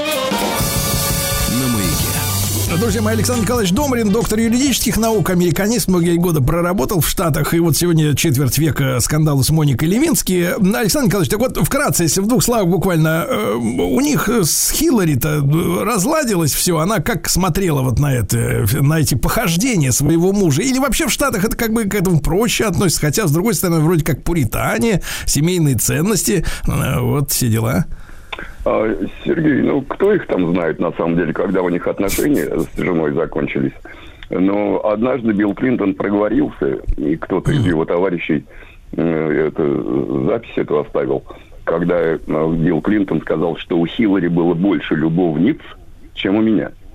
То есть там, ну, вот, знаете, настолько это... В английском языке, в английском языке вообще-то труд, трудно с родами, да, вот существительных, но именно вы настаиваете на том, что вот именно такой точный перевод, да? Да, точно, точно, там female фигурировало. А, и вы, вы знаете, это Э, вот настолько эту парочку не люблю, что кушать не могу, как э, Фрунзик говорил. Хорошо, Александр Николаевич, а вот э, Моника, да, ну, такая улыбчивая, э, широкомордая такая девица, да, в общем-то, такая эффектная достаточно, да, тем более по молодости, вот, она-то преследовала какие-то цели, хитрая была, или вот зачем она-то вот в, в это во все ввязалась? Вы поняли для себя вот именно стратегию Левински? Вы знаете, вот, Сергей, ну, может, со мной не согласитесь, но я все-таки считаю, что она жертва в данном случае. Э, такая дурочка, стажер в Белом доме. Э, ну, как не попасть под обаяние действующего президента, да еще такого с саксофоном, как, как Билл, Билл Клинтон. Вот. Э, ну, а дальше, а дальше, значит, нужно выкручиваться. Кстати, в июле 50 лет уже исполнилось. Это тоже угу. уже, уже не девочка. Вот. Ну, мы с вами говорим про то, как этот скандал разворачивался в августе 98-го, 25 лет назад. А в 99-м ее заманили на телеканал ABC к Барбаре Уолтерс, э, такая очень известная, э, типа Малахова, э, такая известная телеведущая, чтобы она на телеканале ABC рассказала, как у них там с Биллом все было – только за одно это интервью миллион долларов заплатили. То есть она на самом деле, э, на самом деле она уже постфактум э, достаточно много денег сделала для того, чтобы э, из этого скандала с профитом выйти. Да, Александр Николаевич, еще вопрос не могу не задать. Да, г- говорят, что ну Клинтон в том числе принял решение о бомбардировках Югославии э, и э, пожертвовал отношениями с Ельцином, который был очень, так сказать, э, расстроен, мягко говоря, да, вот таким развитием событий и даже наши там самолеты развернули, да, который летел на переговоры очередные в Штаты с нашими представителями, да, из-за бомбардировок Югославии, что, мол, типа, ну вот версия такая, да, чтобы вот это расследование как-то снять э, внимание с него, замять, э, вот э, переключили внимание на вот войну с сербами, да. В принципе, с вашей точки зрения, имеет под собой основание такая версия? И, и насколько это вот, насколько, в принципе, для Америки надо, вот мы, мы должны понимать, да, что внутренняя политика и внешняя это не разные вещи, да, они как бы переплетены очень тесно, да, вот, и, и- и действительно могли клин клином начать вышибать. Абсолютно, абсолютно с вами согласен, Сергей. И э, он в это время еще и Ирак бомбил. Кстати, задолго до 2003 года, когда уже другой президент Джордж Буш туда влез. А, а Абсолютно отвлечение внимания в порядке вещей. Э, И потом все-таки есть умные американские режиссеры. Вы помните фильм, замечательный фильм «Wag the Dog» «Хвост виляет собакой» о том, как э, действующему президенту э, нужно э, отвлечь внимание от внутренних каких-то проблем. И там, значит, его эти политические менеджеры эм, эм, эм, пытаются организовать какую-то войну в Албании. И когда девочка бежит, нет, просто девочка под, под, под, под пулями, это не совсем убедительно. А пусть девочка кошечку или собачку к себе прижимает. Вот это, чтобы выбить слезу у американского обывателя и рассказать о том, какие, значит, э, сербы гады, и вот как они, значит, э, девочку с кошечкой или собачкой э, э, пытаются расстрелять там из, из самолетов, вертолетов. Да, это в порядке вещей, это, это, это американская технология. И самое печальное, что работает. Александр Николаевич, Какой- ну вот в- возникает вопрос такой важный, да? Вот смотрите, мы понимаем, как э, э, пришел к власти Байден, да? Э, Фактически, ну это подлог э, голосов, там мертвецы голосовали и так далее. Вот возникает вопрос, если они по большому счету э, могут э, манипулировать результатами голосования настолько, так сказать, э, наплевав на всех, а зачем им тогда создавать вот это общественное мнение? Вот у меня этот вопрос уже много лет э, сидит, да, в голове. Зачем им нужно э, вот э, то же самое устраивать, да, отвлекать внимание от Левински, бомбить сербов, если, в принципе, все это завязано на мнении избирателей, на которые, в общем-то, в принципе, можно и наплевать. То есть вот э, в чем здесь загвоздка? Почему они продолжают создавать какое-то мнение, если, в принципе, оно значения-то не имеет, это мнение? ширма, обертка, обложка такая глянцевая, традиция. Вот. Я как человек, который, опять-таки, э, не просто Америкой сколько лет занимаюсь, но американским правом, ну, это одно из самых больших разочарований в этой жизни, когда, э, когда у меня были иллюзии, э, очень серьезные иллюзии относительно там, таких понятий, как правовое государство или там права человека. Вот. А на деле оказывается, что все фигня. Эм, И мой прогноз на выборы 24 года американские, что, естественно, никакого Трампа, несмотря на э, любую поддержку со стороны э, голосующих, со стороны американских избирателей, никакого Байдена, э, никакого Трампа, естественно, обратно в Белый дом не, не пустят. Э, У меня статья вышла на эту тему в конце прошлого года в газете «Завтра». И давайте вернемся к этой теме, будем живы, надеюсь, и здоровы в ноябре следующего года, чтобы вы меня разубедили, как Домрин был неправ. И я буду вам очень рад. Александр Николаевич, да ладно, да- давайте вернемся к этой теме, естественно. Александр Николаевич Домрин, доктор юридических наук, американист. Ну и вот в эти дни э, отмечается э, четверть э, века уже, господи, сколько времени прошло, с, со дня показаний Клинтону большому жюри, когда он признался, что он испачкал Монике Левински платье. Да.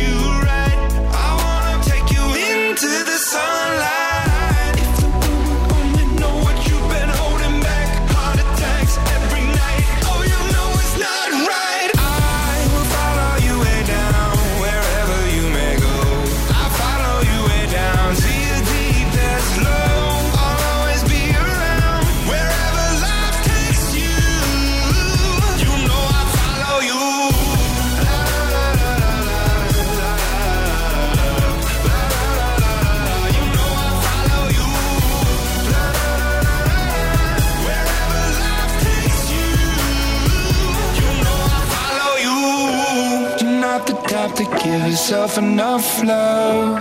She live a life hand in a tight glove. I wish that I could fix it, I could fix it for you. But instead I'll be right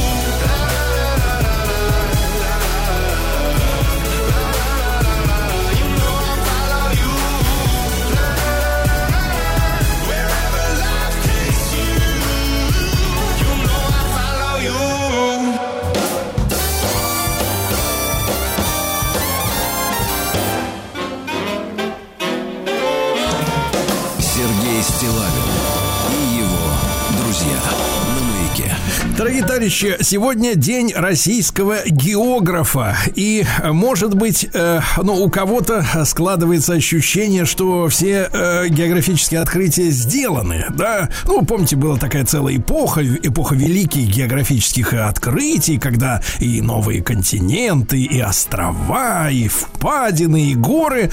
А сейчас вот смотришь на карту, все уже, все открыли, все, чем заниматься географу в настоящее время. А тем не менее, уверен, что есть чем.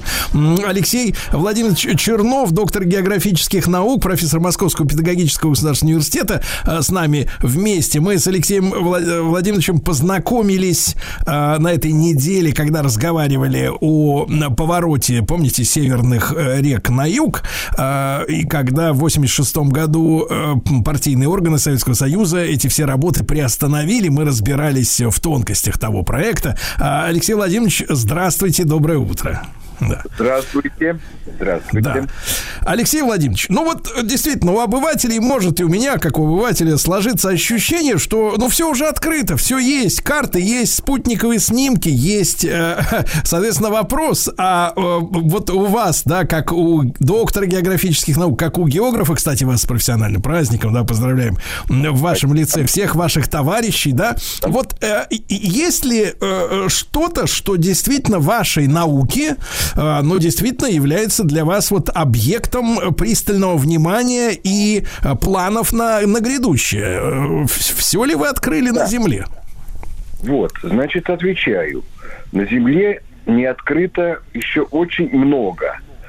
Значит, во-первых, последнее крупное географическое открытие территори- территориальное произошло не далее, как сто лет назад. Была открыта и исследована Северная Земля. Это российская территория в Северном Ледовитом океане. Еще в начале 20 века ее на карте не было. Вот. Но насчет суши действительно почти все или просто все известно. Но ведь у нас 70% поверхности нашей планеты – это океан. И тут я опять обращусь к недавнему уже прошлому, в котором я сам существовал. Еще 50-60 лет назад океан был закрашен тремя цветами.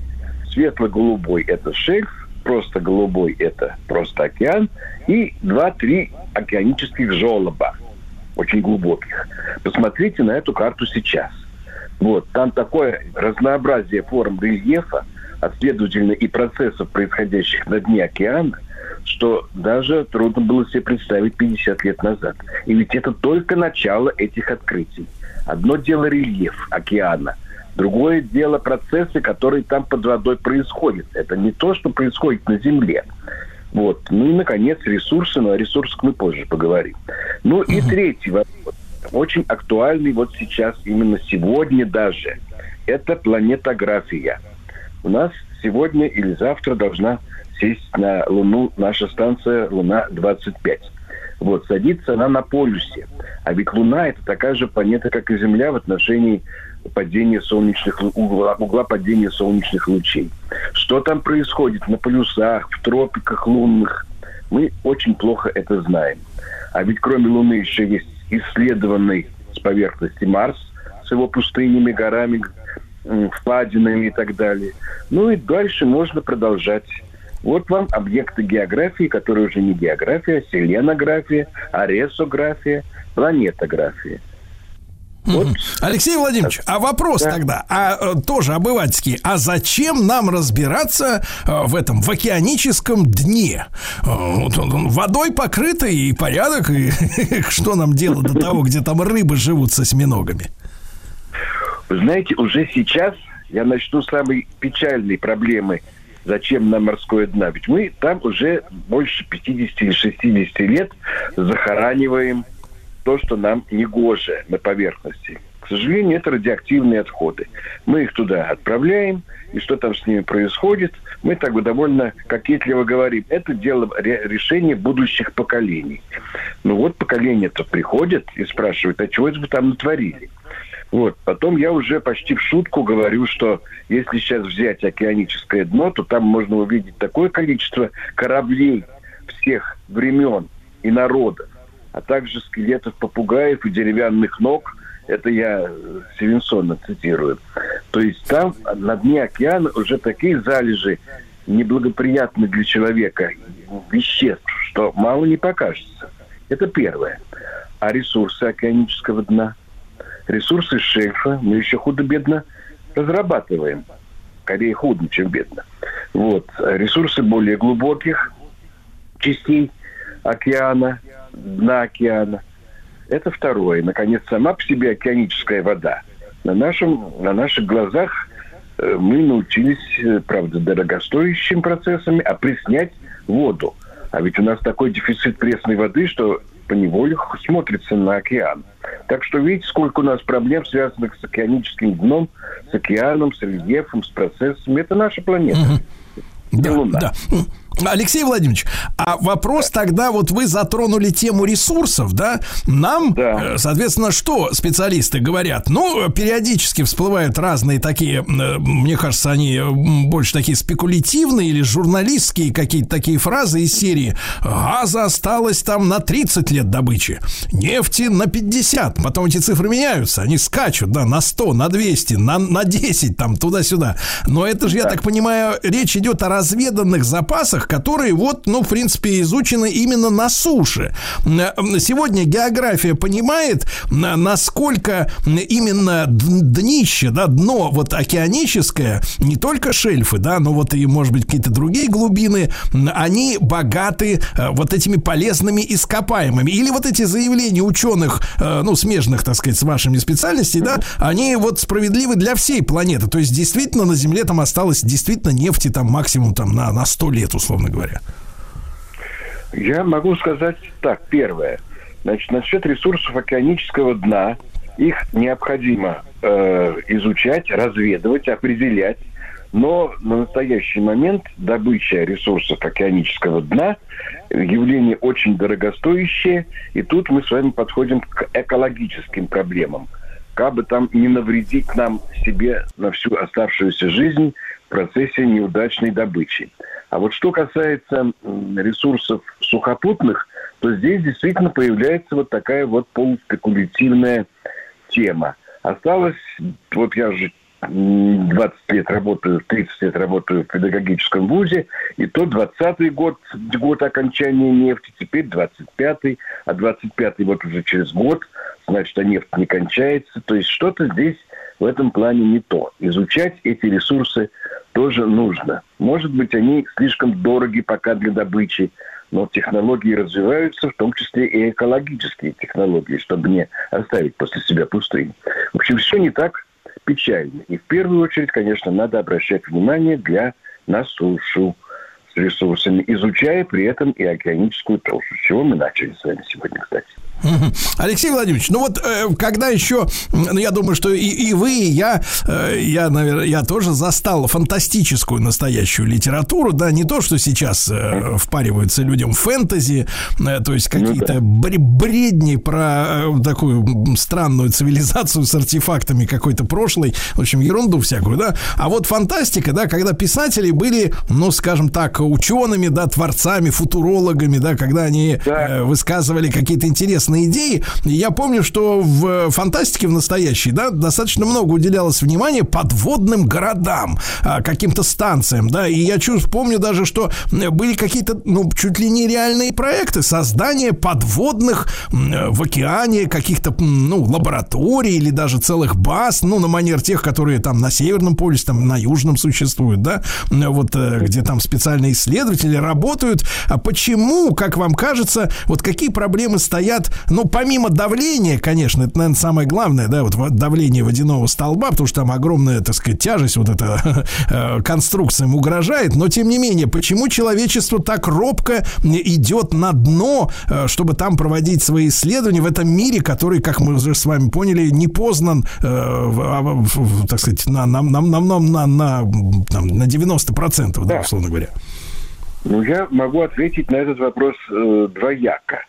Во-первых, исследования океанического дна худо-бедно, опять же, э, развиваются и продолжаются и с помощью наших глубоководных станций «Мир». Вот. Но перед этим это были бат- батиска, батискафы 60-го года и вот э, Кэмерона. Вот. Для детального изучения морского дна больших городов на дне строить, в общем-то, не нужно. Это очень дорого, и потом это чуждая для нас среда. Вы сказали давление. Действительно давление. А откуда брать кислород? Это кислородоустановки. Ну и так далее. Мы уходим уже в область технологий. Развитие изучения океанического дна продолжается. Вот, продолжается по мере развития нашей техники, погружения и работы глубоководных аппаратов. Возможно, следующим будет погружение и работа там, как на космических станциях сейчас, вахтовая, то есть по полгода. А больше-то и не нужно, честно говоря. Вот, потому что мы тогда будем уже кромсать и менять человеческую природу, ну не природу человеческую, а человеческие организмы как-то приспосабливать. А вот э, изучать целью разработки возможной имеющихся там ресурсов, ну об этом я только что сказал.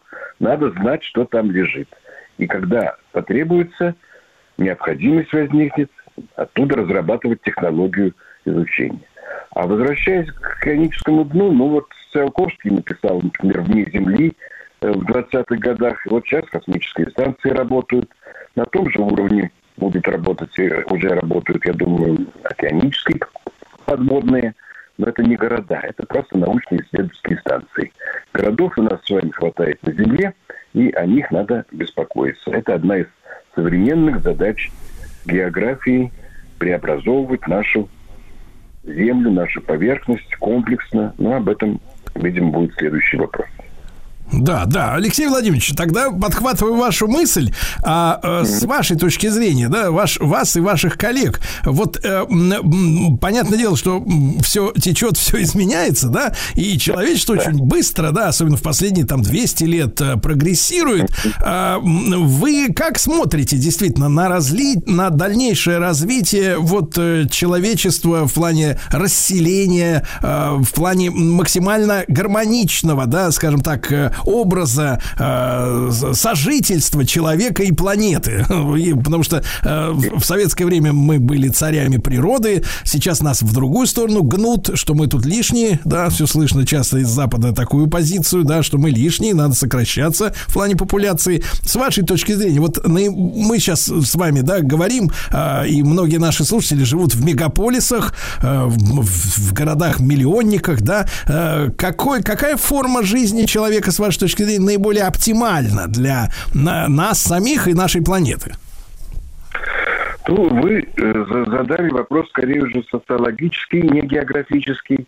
Вот. И оптимальная э, форма жизни – это э, человечество на Земле. Во-первых, быть в комплексе с природой, в которой он живет. Не враг планеты, а то есть не друг планеты, как вы сказали, а друг природы, которой э, человек живет. Мегаполисы – это неизбежное развитие. Собственно, первые города появились еще в Древней Греции.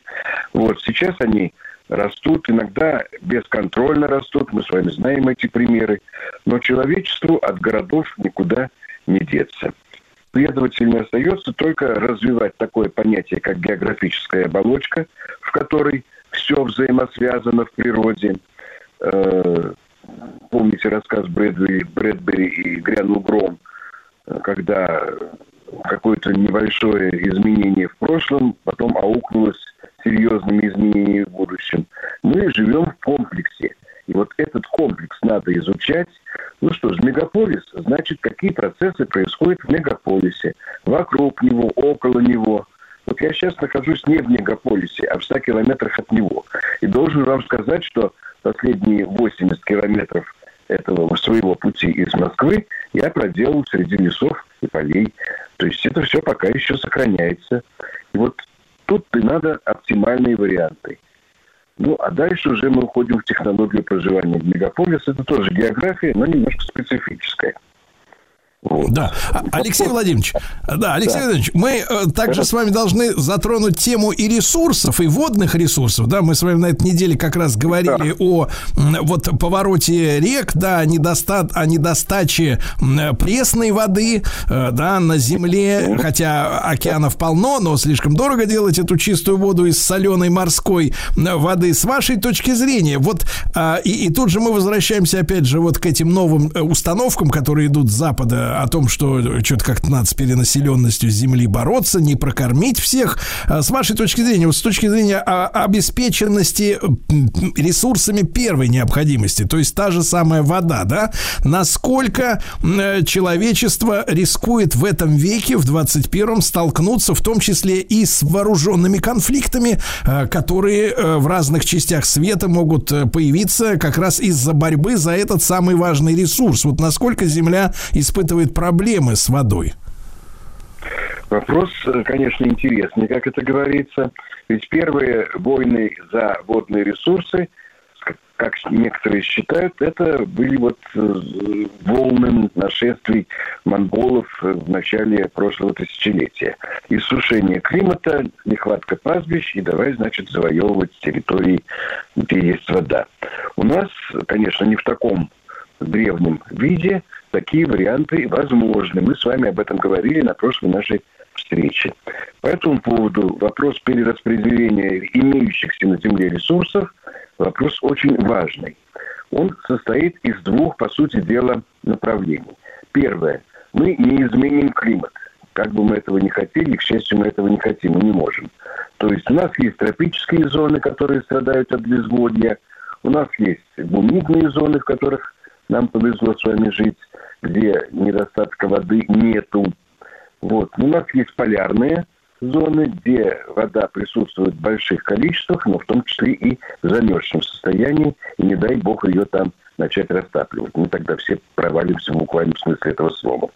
Вот это первый вопрос. Нормальное перераспределение поверхностных водных ресурсов, о чем мы, по сути дела, говорили. То есть тут надо экономно расходовать эту самую воду. Я не технолог. Я не знаю, как предохранить воду, движ- движущуюся по каналам от испарения. Но знаю, что это делать надо. А то мы насытим атмосферу, так как это случилось, в общем-то, уже в других э, аридных условиях, где строили водохранилище, а водохранилище потом половину воды из себя испаряло. Второе. У нас, э, неважно еще, не очень хорошо разведано подземное насыщение воды, водой. Там несколько этажей водоносных горизонтов, причем самые древние образовались там еще э, в Девоне, в Карбоне. Вот. э, Разведать их и экономно расходовать. Начать с того, что вот если вы идете по э, какой-то нашей подмосковной местности и видите бьющую воду из-под э, земли, это значит какой-то нерадивый хозяин, хозяйственник пробурил воду и не затампонировал скважину. То же самое можно разнести, отнести на планетарный масштаб. То есть экономнее расходовать воду, грамотнее ее перераспределять, ну а дальше уже дело политиков, которых я, честно говоря, не вмешиваюсь, не силен. Алексей Владимирович, и пару слов буквально. Вы упомянули, что э, вот растопление льдов э, грозит э, действительно планете последствиями. Если в двух словах, таких в двух штрихах, э, к чему может привести действительно вот э, растопление вот там за полярным кругом этих масс льда? Значит, опять же, два, два аспекта. Первый – это таяние ледяного покрова. О том сейчас действительно бьют тревогу, ледники сокращаются, айсберги падают в океаны, правда, не в таких колоссальных масштабах, как об этом говорят журналисты, но такая опасность есть. Ну, не надо забывать о том, что 6 тысяч лет тому назад, даже не 6 тысяч, а 10 тысяч лет тому назад уровень океана был на 100 метров ниже, чем сейчас. А вот к 6 тысячам лет назад он поднялся до современного уровня. Так что здесь надо просто-напросто взять опыт голландцев наших, э, коллег по нашей планете, как они огораживают свои поддеры. Э, это ледники, связанные с потеплением климата. Значительно более опасно таяние Да. вечной мерзлоты. Вот, Вот, дело вот. том, Но мы, мы, я думаю, что эту тему отдельно возьмем обязательно, рассмотрим. Это очень важная история. Алексей Владимирович Чернов, доктор географических наук, профессор МПГУ. И сегодня всех географов а, наша программа поздравляет с профессиональным праздником. Конечно, открытия многие на суше сделаны, но, товарищи, как мы понимаем, океан еще откроет нам свои тайны. Неоновая музыкальная программа. Ну что же, дорогие товарищи, доброе утро. Все собрались, дети? Э, К сожалению, да.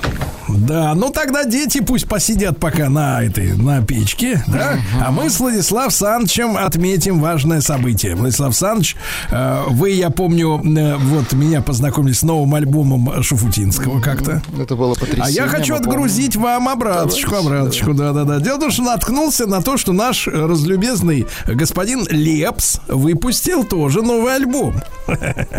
Вот, э, ну, вы знаете, э, э, творчество, оно захватывающее. Я послушал, честно говоря, альбом несколько раз, Владислав Александрович. Да. Провели А работу. Даже подключил, подключил колонку, чтобы слушать э, в насыщенном варианте. Потому что аранжировщики все-таки и люди, которые звукорежиссеры сводят лепсу, звук, они люди профессиональные, да, приятно послушать. Вот, оказалось, что, конечно, у Григория очень, так сказать, вот явно из песен шарашит э, э, тоска по, э, так сказать, личной жизни, это, это понятно, это понятно. Вот, и, вы знаете, удалось с трудом выделить три трека из альбома, там, на самом деле, больше э, интересных вещей, которые мне, ну, приглянулись, скажем так, да. Но хочу вас, чтобы у вас картина полностью была э, перед глазами. А давайте начнем с трека, который, ну, мне кажется, типичный для Лепса. Называется он «Запасной аэродром». Давайте послушаем. Где-то вечно летает. Может быть не одна. А потом попадает В поле зрения она. Исчезает на время выходит на связь. По накатанной схеме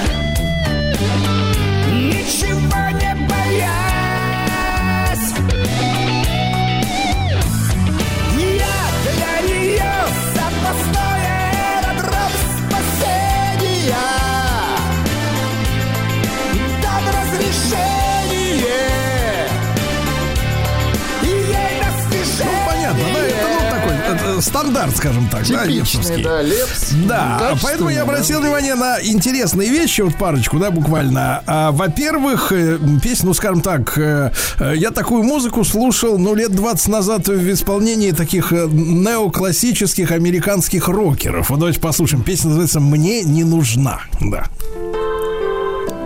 Я не стану тем, кто остается навечно, но постараюсь быть тем самым безупречным. Время лечит раны, моих ранах радость твоих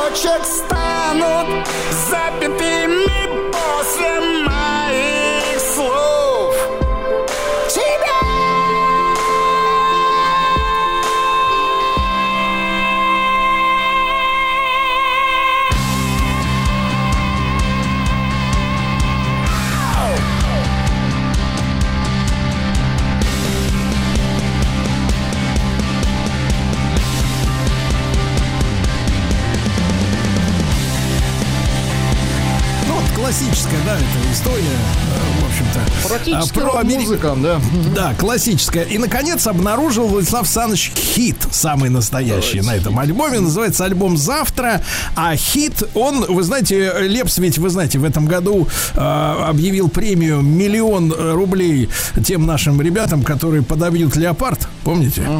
Да, и песня, песня, ну, она не совсем про войну, но, по крайней мере, в отличие от многих наших музыкантов, которые откровенно отмалчиваются, Лепс, в принципе, говорит вещи, которые важно услышать. Давайте чуть-чуть послушаем.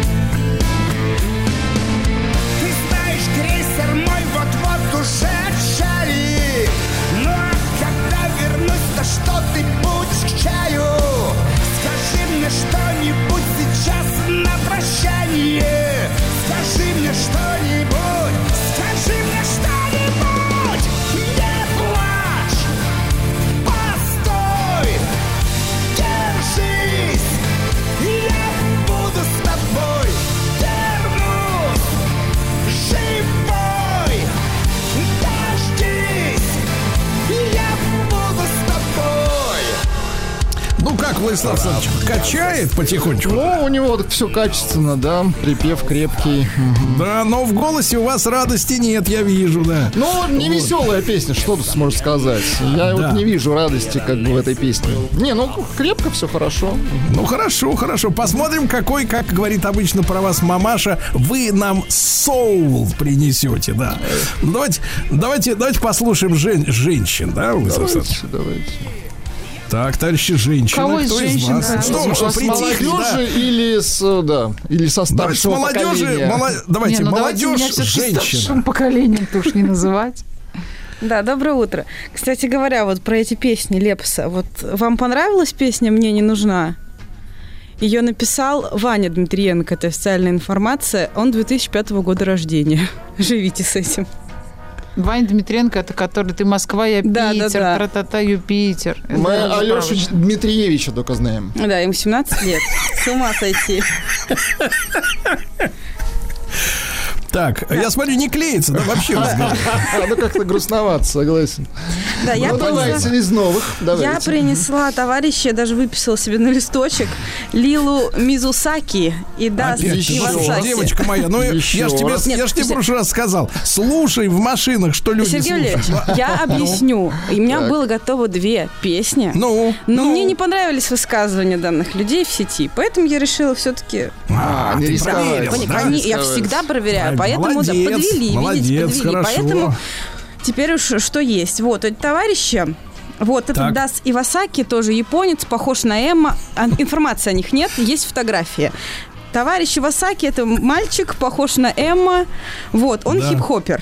А Лилу Мизусаки – это девочка, тоже японка, певица, и почему-то везде на фотографии она в нижнем белье.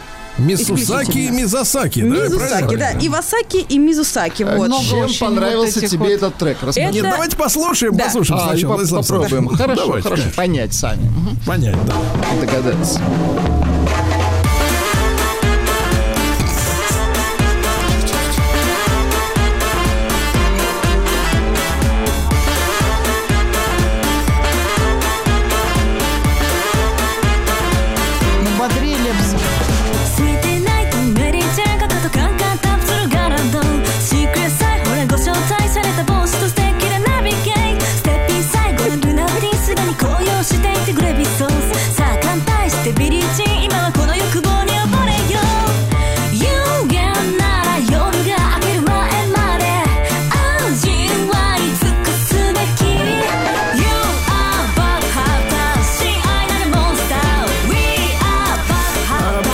Новые слова услышал. Сука, сука, сильно. Да, вот.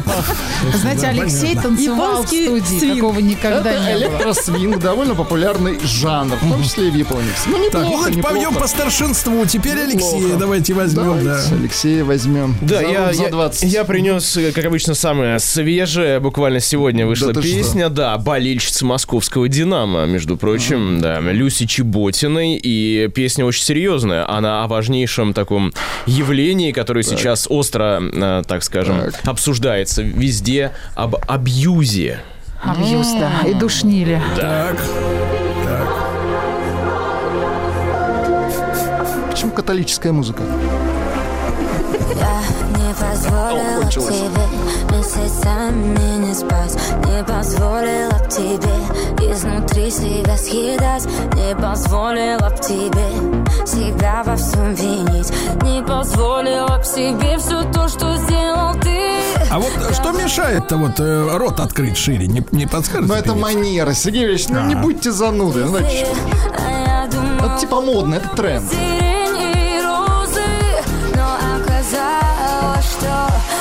Нарцисса Все, как ты и хотел Девочка повзрослела Выросла с твоих качелей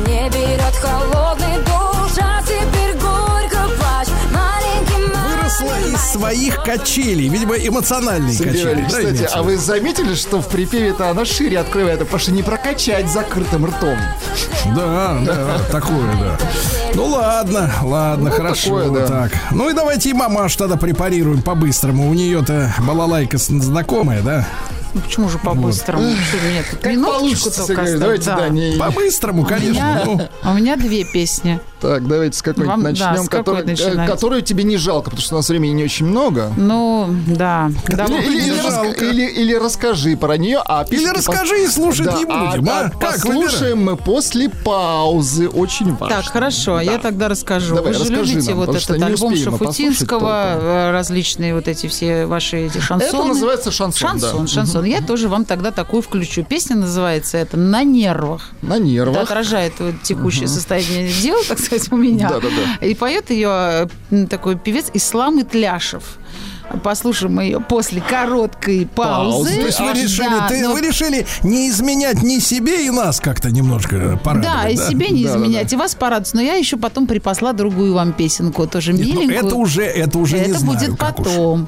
Это будет Успеем потом. или нет, не знаю. Да не успеем, конечно, конечно.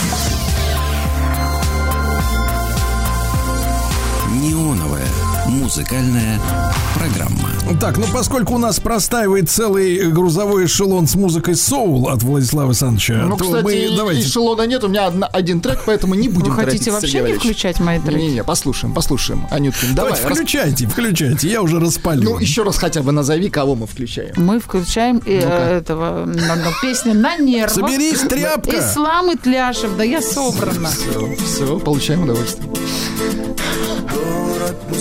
До припева обязательно. Хорошо. Слышу твой шепот и в памяти тонут твои слова Веришь, любить можно раз остальное все шелуха Подождите. Врач пришел. Анюткин.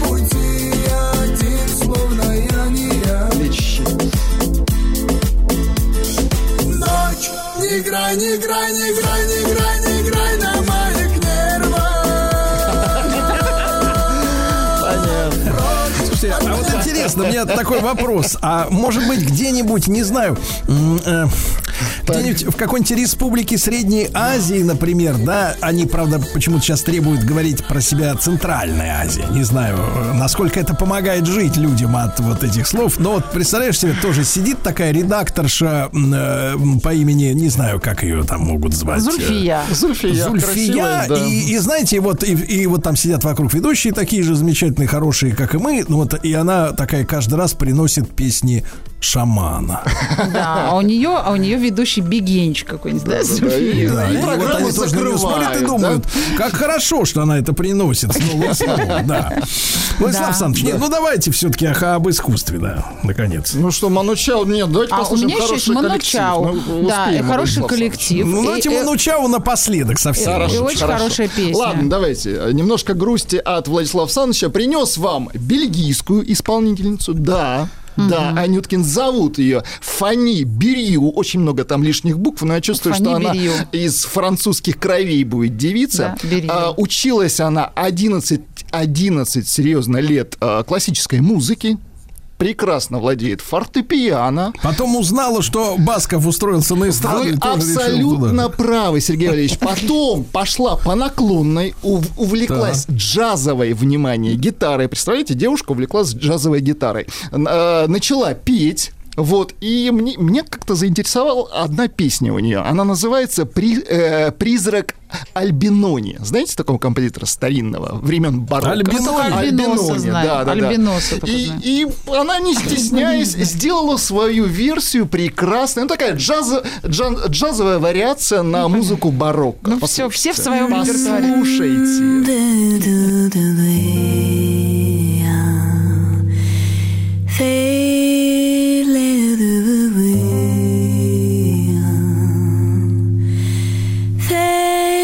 away the you flow.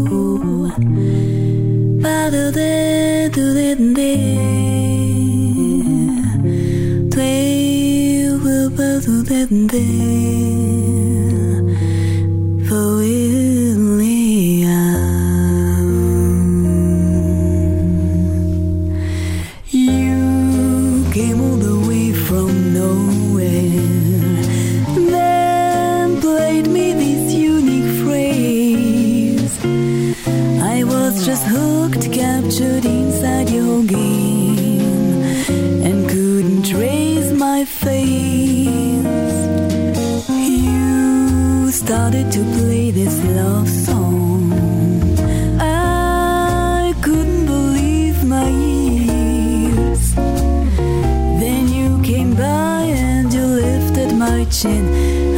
Said, Baby,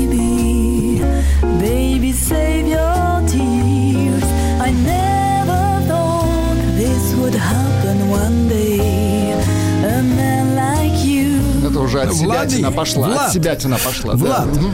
I, I understand her English, English language very well. Yes.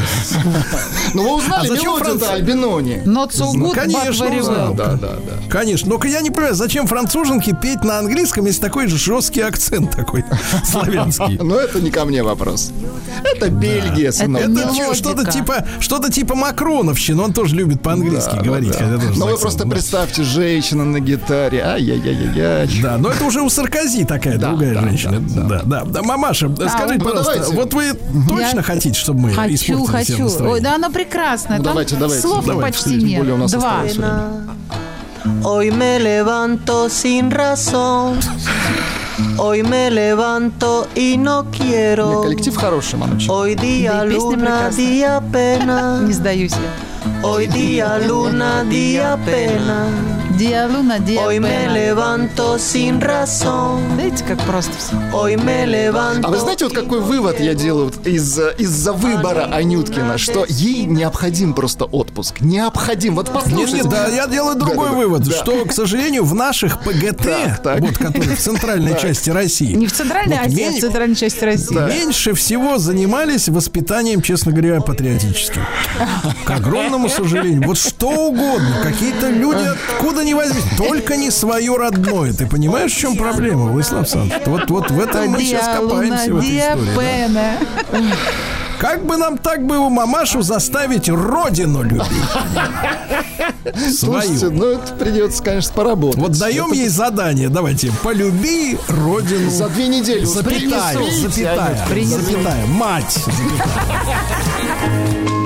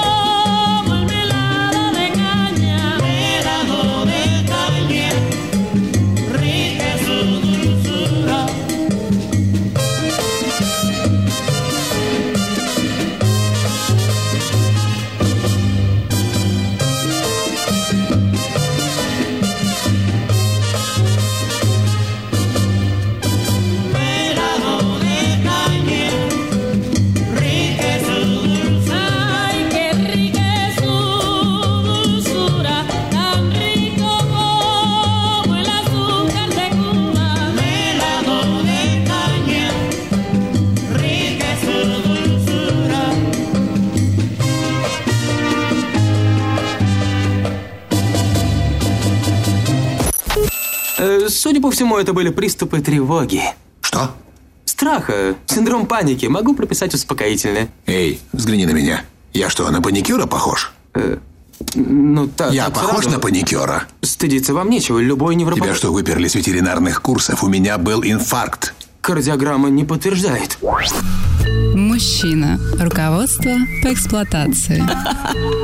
Ну что же, Анатолий Яковлевич, э, здравствуйте. Здравствуйте. Я смотрю, две недели вы прогуляли, да, в эфире. А скажите, пожалуйста, а вы что, вы меня боитесь, да, без Владика, без А, подстраховки? Анатолий, а ведь больных прибавилось. Вы понимаете, Анатолий, в чем дело? Вот пока вас не было. Больных прибавилось, да. Даже здесь у нас. У нас. Видно. Я пришел в психиатрическую разочарует. клинику, у меня такое ощущение. Анатолий будет разочарован. Это не ваши клиенты, не платежеспособные. Поэтому здесь и трудно. Из любви к искусству. Хорошо, Из любви к искусству. хорошо.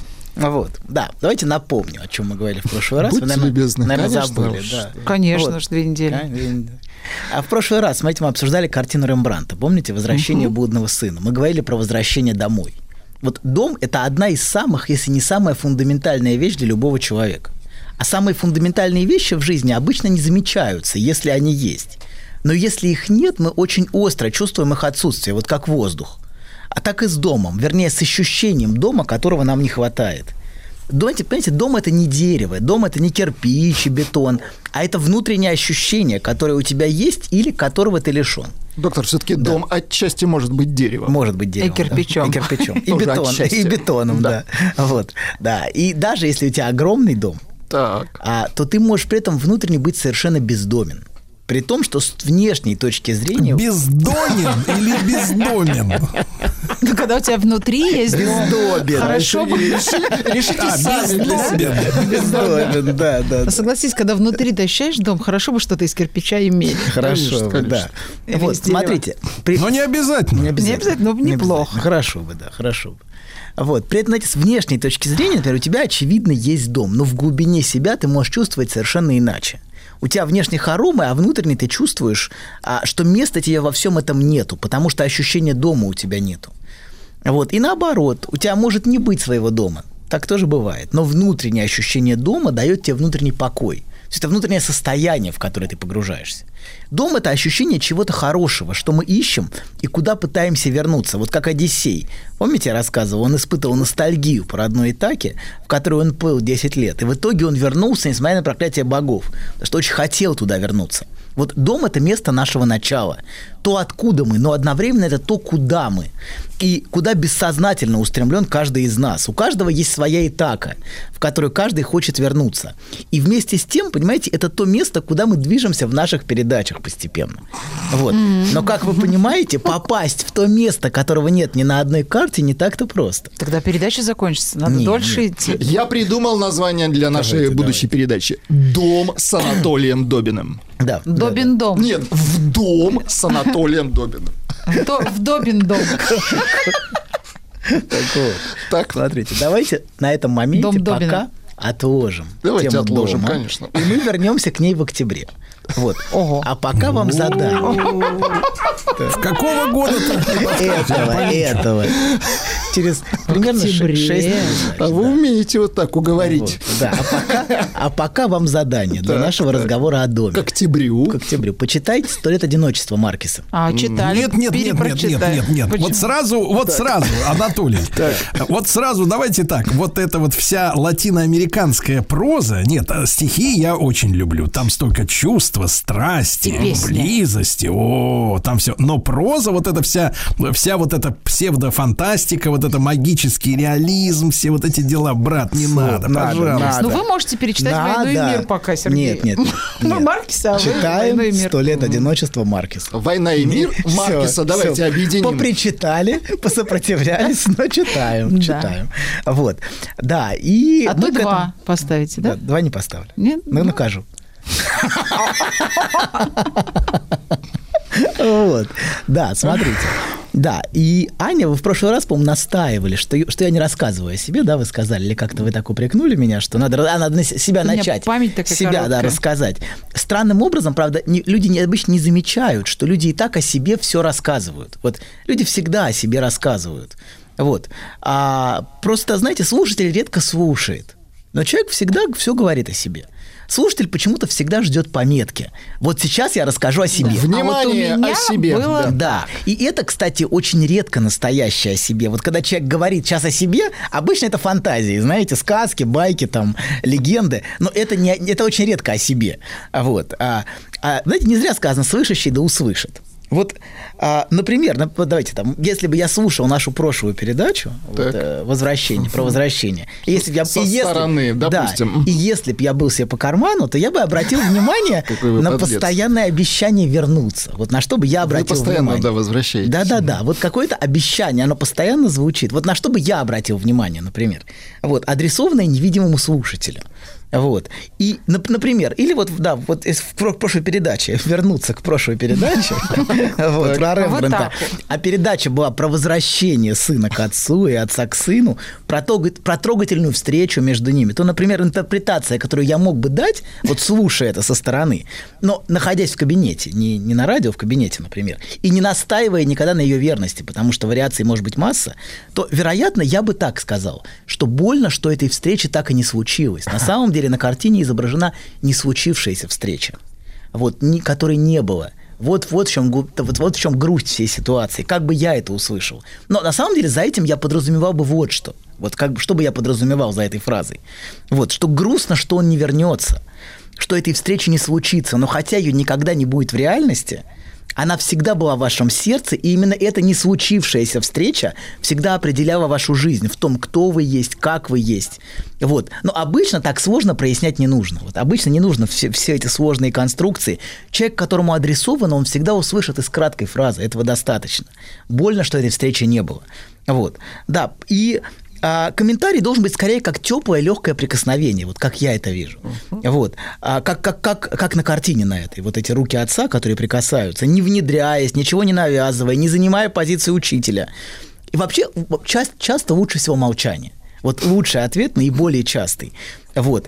Но молчание, в котором ты слышишь. Не просто молчишь, понимаете, Не да? просто молчание Набрав- ягнят, Ну, то есть а не тихо слышно. молчать, а? нет, но это внутренне, да, когда ты, когда, когда и другой чувствует, что ты его слышишь. Часто говорить ничего не нужно. И самые важные вещи вообще в жизни, они случаются в молчании. Настоящая встреча случается в молчании. А некоторые люди очень боятся молчания, потому что это слишком близко. От этого как-то не по себе. Вот, знаете, когда замолчали, и ты чувствуешь, что это настоящее происходит. Какой-то, какой-то возникает такая, знаете, неуютная ситуация, тревожная. Вот, ну скажи что-нибудь, скажи что-нибудь, заполни это молчание. Вот. Да, и вообще мне кажется, что людям очень важно помочь открыть в себе способность слушать и слышать. Главное слышать. Вот. А вслушиваться, я бы скорее даже так сказал. Я не люблю слово учить. Вот учить это очень плохое. Мне вот это все, все учат чему-то бесконечно. Вот. Одни учат этому, другие другому. Все, и все чему-то учатся. Вот мне кажется, этот дискурс учить, он, он не дает возможности по-настоящему слышать. Вот. Я пока не знаю, как организовать вот это в формате радио, помочь людям слышать. Молчать в формате Морбать- радио. Это, это что-то новое, А это вот новое Сергей слово. сейчас да. практикует. Да, да, да, да. Да. слышите, как он молчит? Зато в своем кабинете за 25 в час организовали. Как-то уединились, Сергей. Разогнались. Куда? Ну, так, не 25 25, а в час. нет Где это? такого. Пока Видно, такого нет. Не разгоняйтесь, слыхано. папаша. А, а вы на минуты разделите, и будет не- Папаша, спокойно, не торопитесь. Вы слишком, слишком... Я понимаю, что вы меня очень цените, папаша. То есть вы показываете, насколько я для вас ценен сейчас. Я это Своим ценю. молчанием. Я это ценю сейчас, папаша. Вот, да. Но Я набиваю вам цену. Хорошо, хорошо. Ладно, договорились, папаша. Все, я понял. Это ваш надо посыл- Ваш посыл услышь. Почему всем, всем нужно все про... Давайте вернемся, продолжим. Значит, смотрите. Давайте смотрите, у нас сегодня программа посвящена должна была быть. Вот вы 18 минут уже потратили, значит, никуда.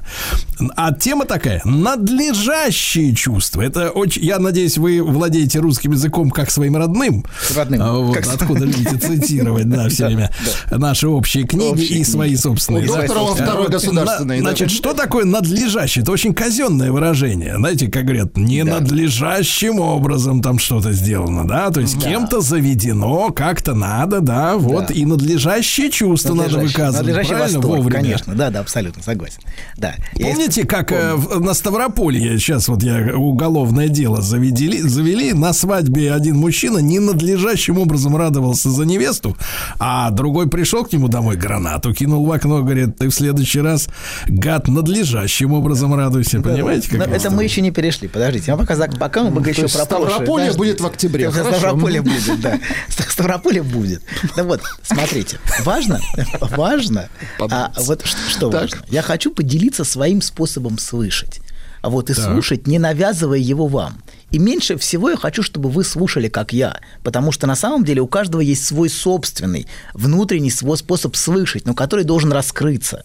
Вот. И у каждого есть своя интонация которая в зачаточном виде есть у каждого внутренняя. А, к сожалению, люди все время обучают других своей собственной интонации. Вот что. Понимаете, мы видим, что люди все время повторяют за своим гуру, например, который вот его, его тоном начинают разговаривать, его стилистикой. А важно, мне кажется, помочь каждому слышать так, как он сам слышит. Так не внутри. хотят же тебя слышать так, как ты говоришь. Понимаете? Началось, И как началось. Я чувствую, я чувствую, чувствую, мне нет, кажется, вы мне сейчас кажется- говорите теорию, а я вас Неблагодарная чуть-чуть... аудитория, доктор, не надо такие тонкие Аудитория очень благодарная. Просто теория, все так любят рассказывать, как надо. А попробуйте. Дайте нам хоть одно руководство к действию. Так, Мы же в Сергей, рамках к вам- все. к вам Доктор, запрос, давайте, Сергей, к вам давайте идет разберем запрос. следующим. Дайте, Нет, дайте. Нет, давайте следующим. Давайте следующим. Значит, э, э, вы, вы немножко зашли, конечно, доктор, не туда. Не туда. Потому что, смотрите, Не мы находимся в эпоху уже десяток лет с лишним, в эпохе э, не- интернета 2.0, э, где, к сожалению, каждому, кому не попадя, каждой собаке Ну, дали шу- возможность шушере, да. высказываться. Но, к Понимаете, да? сожалению, люди, то, что люди говорят, они всегда говорят не своей интонацией. Если вы прислушаетесь, люди просто повторяют чужие слова как ретрансляторы. Я очень мало вижу действительно аутентичных интонаций, к сожалению. Да, абсолютно. Вот даже вот, вот что-то тон претензий, слышишь, как в этом тоне претензии, например, тон претензий ее матери ты слышишь, например. То есть ты слышишь в этом не свои слова, не свою интонацию, а часто ретрансляция чужих слов. Как, например, она разговаривает, например, тоном своей матери, например, или как-то еще. Но люди, люди часто, вот мы здесь, к сожалению, слов много, понимаете, А да? люди сами не понимают, Но что они чужим тоном Нет, не говорят? понимают. Ужас. Вот, да, и чужой, чужой интонацией, чужими словами. К сожалению, вот настоящего очень мало. То есть, с одной стороны, очень много, знаете, но как будто одновременно в пустыне. Знаете, людей очень много, Соглашусь. но ты одновременно живешь в пустыне. Вот такой, да. Давайте теперь перейдем к нашей сегодняшней теме. Что такое надлежащие чувства, наконец? Вот. Это те чувства, которые, как правильно Сергей сказал, нам кажется, мы должны испытывать. Вот. Надлежащее там, надлежащее. Причем, слушайте, причем, Да. слушайте, я тут некоторое время назад читал исследование, да, что люди реально, ну, скажем так, учатся у того же кинематографа, правильно ли реагировать в тех или иных ситуациях. И, например, если у человека, например, случается какой-то ЧП серьезное в жизни, да, он часто ловит себя на мысли, что внутри нет тех чувств, которые он обязан испытывать. э, Мы судя об этом тому, Это что сейчас, мы бывает, сейчас да. об этом и поговорим. Вот именно об этом. Не торопитесь, Сергей, но вы очень точно видите век- вектор.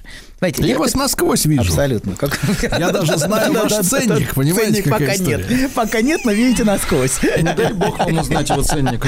Так вот, ну, спокойно, не разгоняйтесь, папаш, пока рано.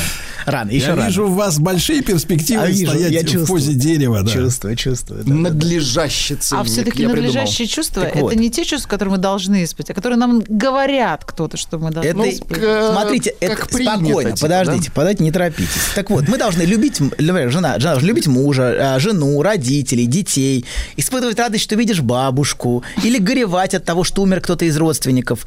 И люди часто испытывают вину за то, что не испытывают то, что, как им кажется, правильно испытывать в этот момент. За, то, а за то, что они не испытывают надлежащих чувств, они чувствуют вину. Например, многие женщины чувствуют сильную вину, что не испытывают надлежащих чувств в момент рождения ребенка. Это очень типично для женщин. А вину за то, что не чувствуют удовольствия с мужчиной в постели, они испытывают? Они Не уверен. испытывают удовольствие. Не уверен. Да-да-да. Так вот, и это то, понимаете, о чем никому не можешь рассказать. Вот. Ощущение... послеродовая депрессия бывает. Да, абсолютно. Ощущение, что об этом нельзя говорить, что тебя не поймут, что ты какая-то странная со своими реальными чувствами или с реальным бесчувствием. Там, где ты должна что-то испытывать. И в результате она, знаете, остается этим очень одинокой и непонятой. Женщины вообще чаще, чем мужчины, чувствуют, что с ними что-то не так, раз они что-то не испытывают. Или испытывают не так, как должны были бы испытывать к мужу, к детям, к семье. И женщина часто задается вопросом, правильно ли испытывать то, что я испытываю. Вот. И не странно ли, а, что я вообще ничего не чувствую в той или иной ситуации? Это очень Ты женский специально, вопрос. честно говоря, образ палача такой ты испытываешь, то, что я испытываю. И режет, режет. Ну что, ты трактор, что ли, чтобы тебя испытывать? Папаша, видите, все в своем, в своем, векторе, да. Так вот, смотрите, вот женщина может, женщина может, смотрите, задаваться вопросом, вот этот человек мой муж, вроде бы я должна его любить, но я, но я Володя, это... а глянешь, Михаил. Да, да, да, но я этого не чувствую, понимаете? Наверное, со мной что-то не так, думает она. И это может очень тяготить женщину, она как будто должна любить. Женщина может даже представлять себе в голове проигрывать. Вот он исчез из моей жизни. А, а я вообще что-то почувствую. Ее может пугать, что она ничего не испытает в этот момент, вот когда она проигрывает это в Ну, Послушайте, голове. это немножко шизофрения, потому что она же за него выходила замуж, э, что-то ощущая. Я, я надеюсь, не из-за Тогда того, что, у него- что ощущала. у него трешка замкадом. Только вчера ощущала, а сегодня не ощущает. И Разве это вопрос, в конечно. Даже, смотрите, у мужчин с этим проще. Вы Не слышите, вопрос. вы уже слышите по реакции Владика и по реакции Сергея, что у мужчин с этим проще. Мужчины вообще в смысле чувств куда проще женщин. Почему? Так, так А устроено. почему вы не присовокупляете себя к нам, мужчинам? Я А? как эксперт. Почему вы Здесь я... Анатолий сверху Я остался, слегка, да, сверху. да, да, Нет, да, нам на такой сверху не нужен. Я- какой есть, за не надо. 25. Вы хотите революции? Тихо, папаш. Какой есть сверху, такой ты. Все, и продолжаю. Это уже надо принять, примите. испытывать надлежащие Всё, чувства надлежащие, да. своему сверху. Абсолютно, да-да-да. Вот, смотрите, да. А, в этом смысле мужчин, конечно, проще. Женщины могут вокруг, вокруг мужчины фантазировать. Вот он, а что он хочет этим сказать? А, а что он иллюзий, да, думал? что он, а что, какой подтекст был? Вот, вот, он, вот, вот он подписался на меня, вот он позвонил, вот он что-то отправил. А он вообще не это, как бы, ну не алло, не его. А женщина может прокручивать, А что он задаваться хотел вопросом. сказать этим дикпиком, а? Ну, э, это уже слишком. Это слишком, Нет, это слишком, да. Нет, нет, нет, ну я продлеваю вашу мысль. просто продлеваете, очень продлили, есть да, вы, да, когда да. женитесь, вы все понимаете, реально. Нет, Просто- никто ничего не понимает, когда женится. Да. Вот. Ни Ну, мужчина, ни мужчина женщина. зачем? Но все не понимают по-разному. Это очень важно. У каждого свое собственное непонимание. Вот, смотрите. да, вот, Ожидание. так вот, откуда это долженствование растет? Оно растет, во-первых, из социума, конечно, как Сергей сказал, кино, дискурс определенный, социальные представления, как надлежит чувствовать. Вот в фильмах мы Все вот эти лекции Добиных, вот этих вот... Бабушка-соседка. Да, так вот. Но в первую очередь главное, что нас мучает, это то, что из конкретной семьи растет, из конкретной атмосферы, в которой мы росли, где царили определенные, скорее неявные, но очень ощущаемые ожидания. Они всегда шкурой чувствуются. Вообще мы очень часто чувствуем, например, что живем в, в необходимости в, и в атмосфере необходимости демонстрировать какие-то чувства, которых в реальности совершенно не испытываем. И это, в общем, нормально, понимаете, человек животинка социальная. Вот. И чтобы не сделать жизнь друг друга адом, важен определенный политез все-таки. Это очень важно. Вот иначе мы окажемся в, в аду. И некоторые, например, оправдывают свою злобу и хамство, делая из хамства свое достоинство. Я же честен с вами, я вот так чувствую, так и говорю. да? Конечно, да-да-да. И проезжается. Вот. Но проблема... он через силу, что ли, дерется? Нет, нет, нет. Он вот начинает оправдывать себя честностью. Он Вот хамит в открытое, Да. говорит, я не хамлю, я так чувствую. Я так, я, я, я, Ну, я- Зачем я буду я честен, вы все лицемеры, да. Смотрите, но это, поэтому важно все-таки иметь политез, это правда какой-то. Но, тем не менее, почему, знаете, проблема не в том, что надо иногда демонстрировать. Это правда надо иногда демонстрировать. А в том, что мы чувствуем, что мы и правда должны что-то испытывать. Понимаете, вот тут проблема. Это когда ты Подожди, замуж- стоп. Секунду, э, секунду, да, секунду, хорошо, секунду, секунду. История Часто в семье, замуж. смотри, да, замуж, замуж, мы запомнили. Да. Часто в семье присутствует давление, понимаете, испытывать правильные чувства, а не только вежливо демонстрировать. Ты должен переживать переживать так-то и так-то, и ты не имеешь права даже заикнуться о чем-то другом. Если ты говоришь, что чувствуешь что-то иное, чем как ты сильно любишь бабушку, или вот там замуж, или что-то еще, или свекровь, вот на тебя смотрят с осуждением. Например, если ты чувствуешь, например, вот властную женщину, вот в этой бабуле, вот, которая держит всю семью за глотку, а не заботливую женщину.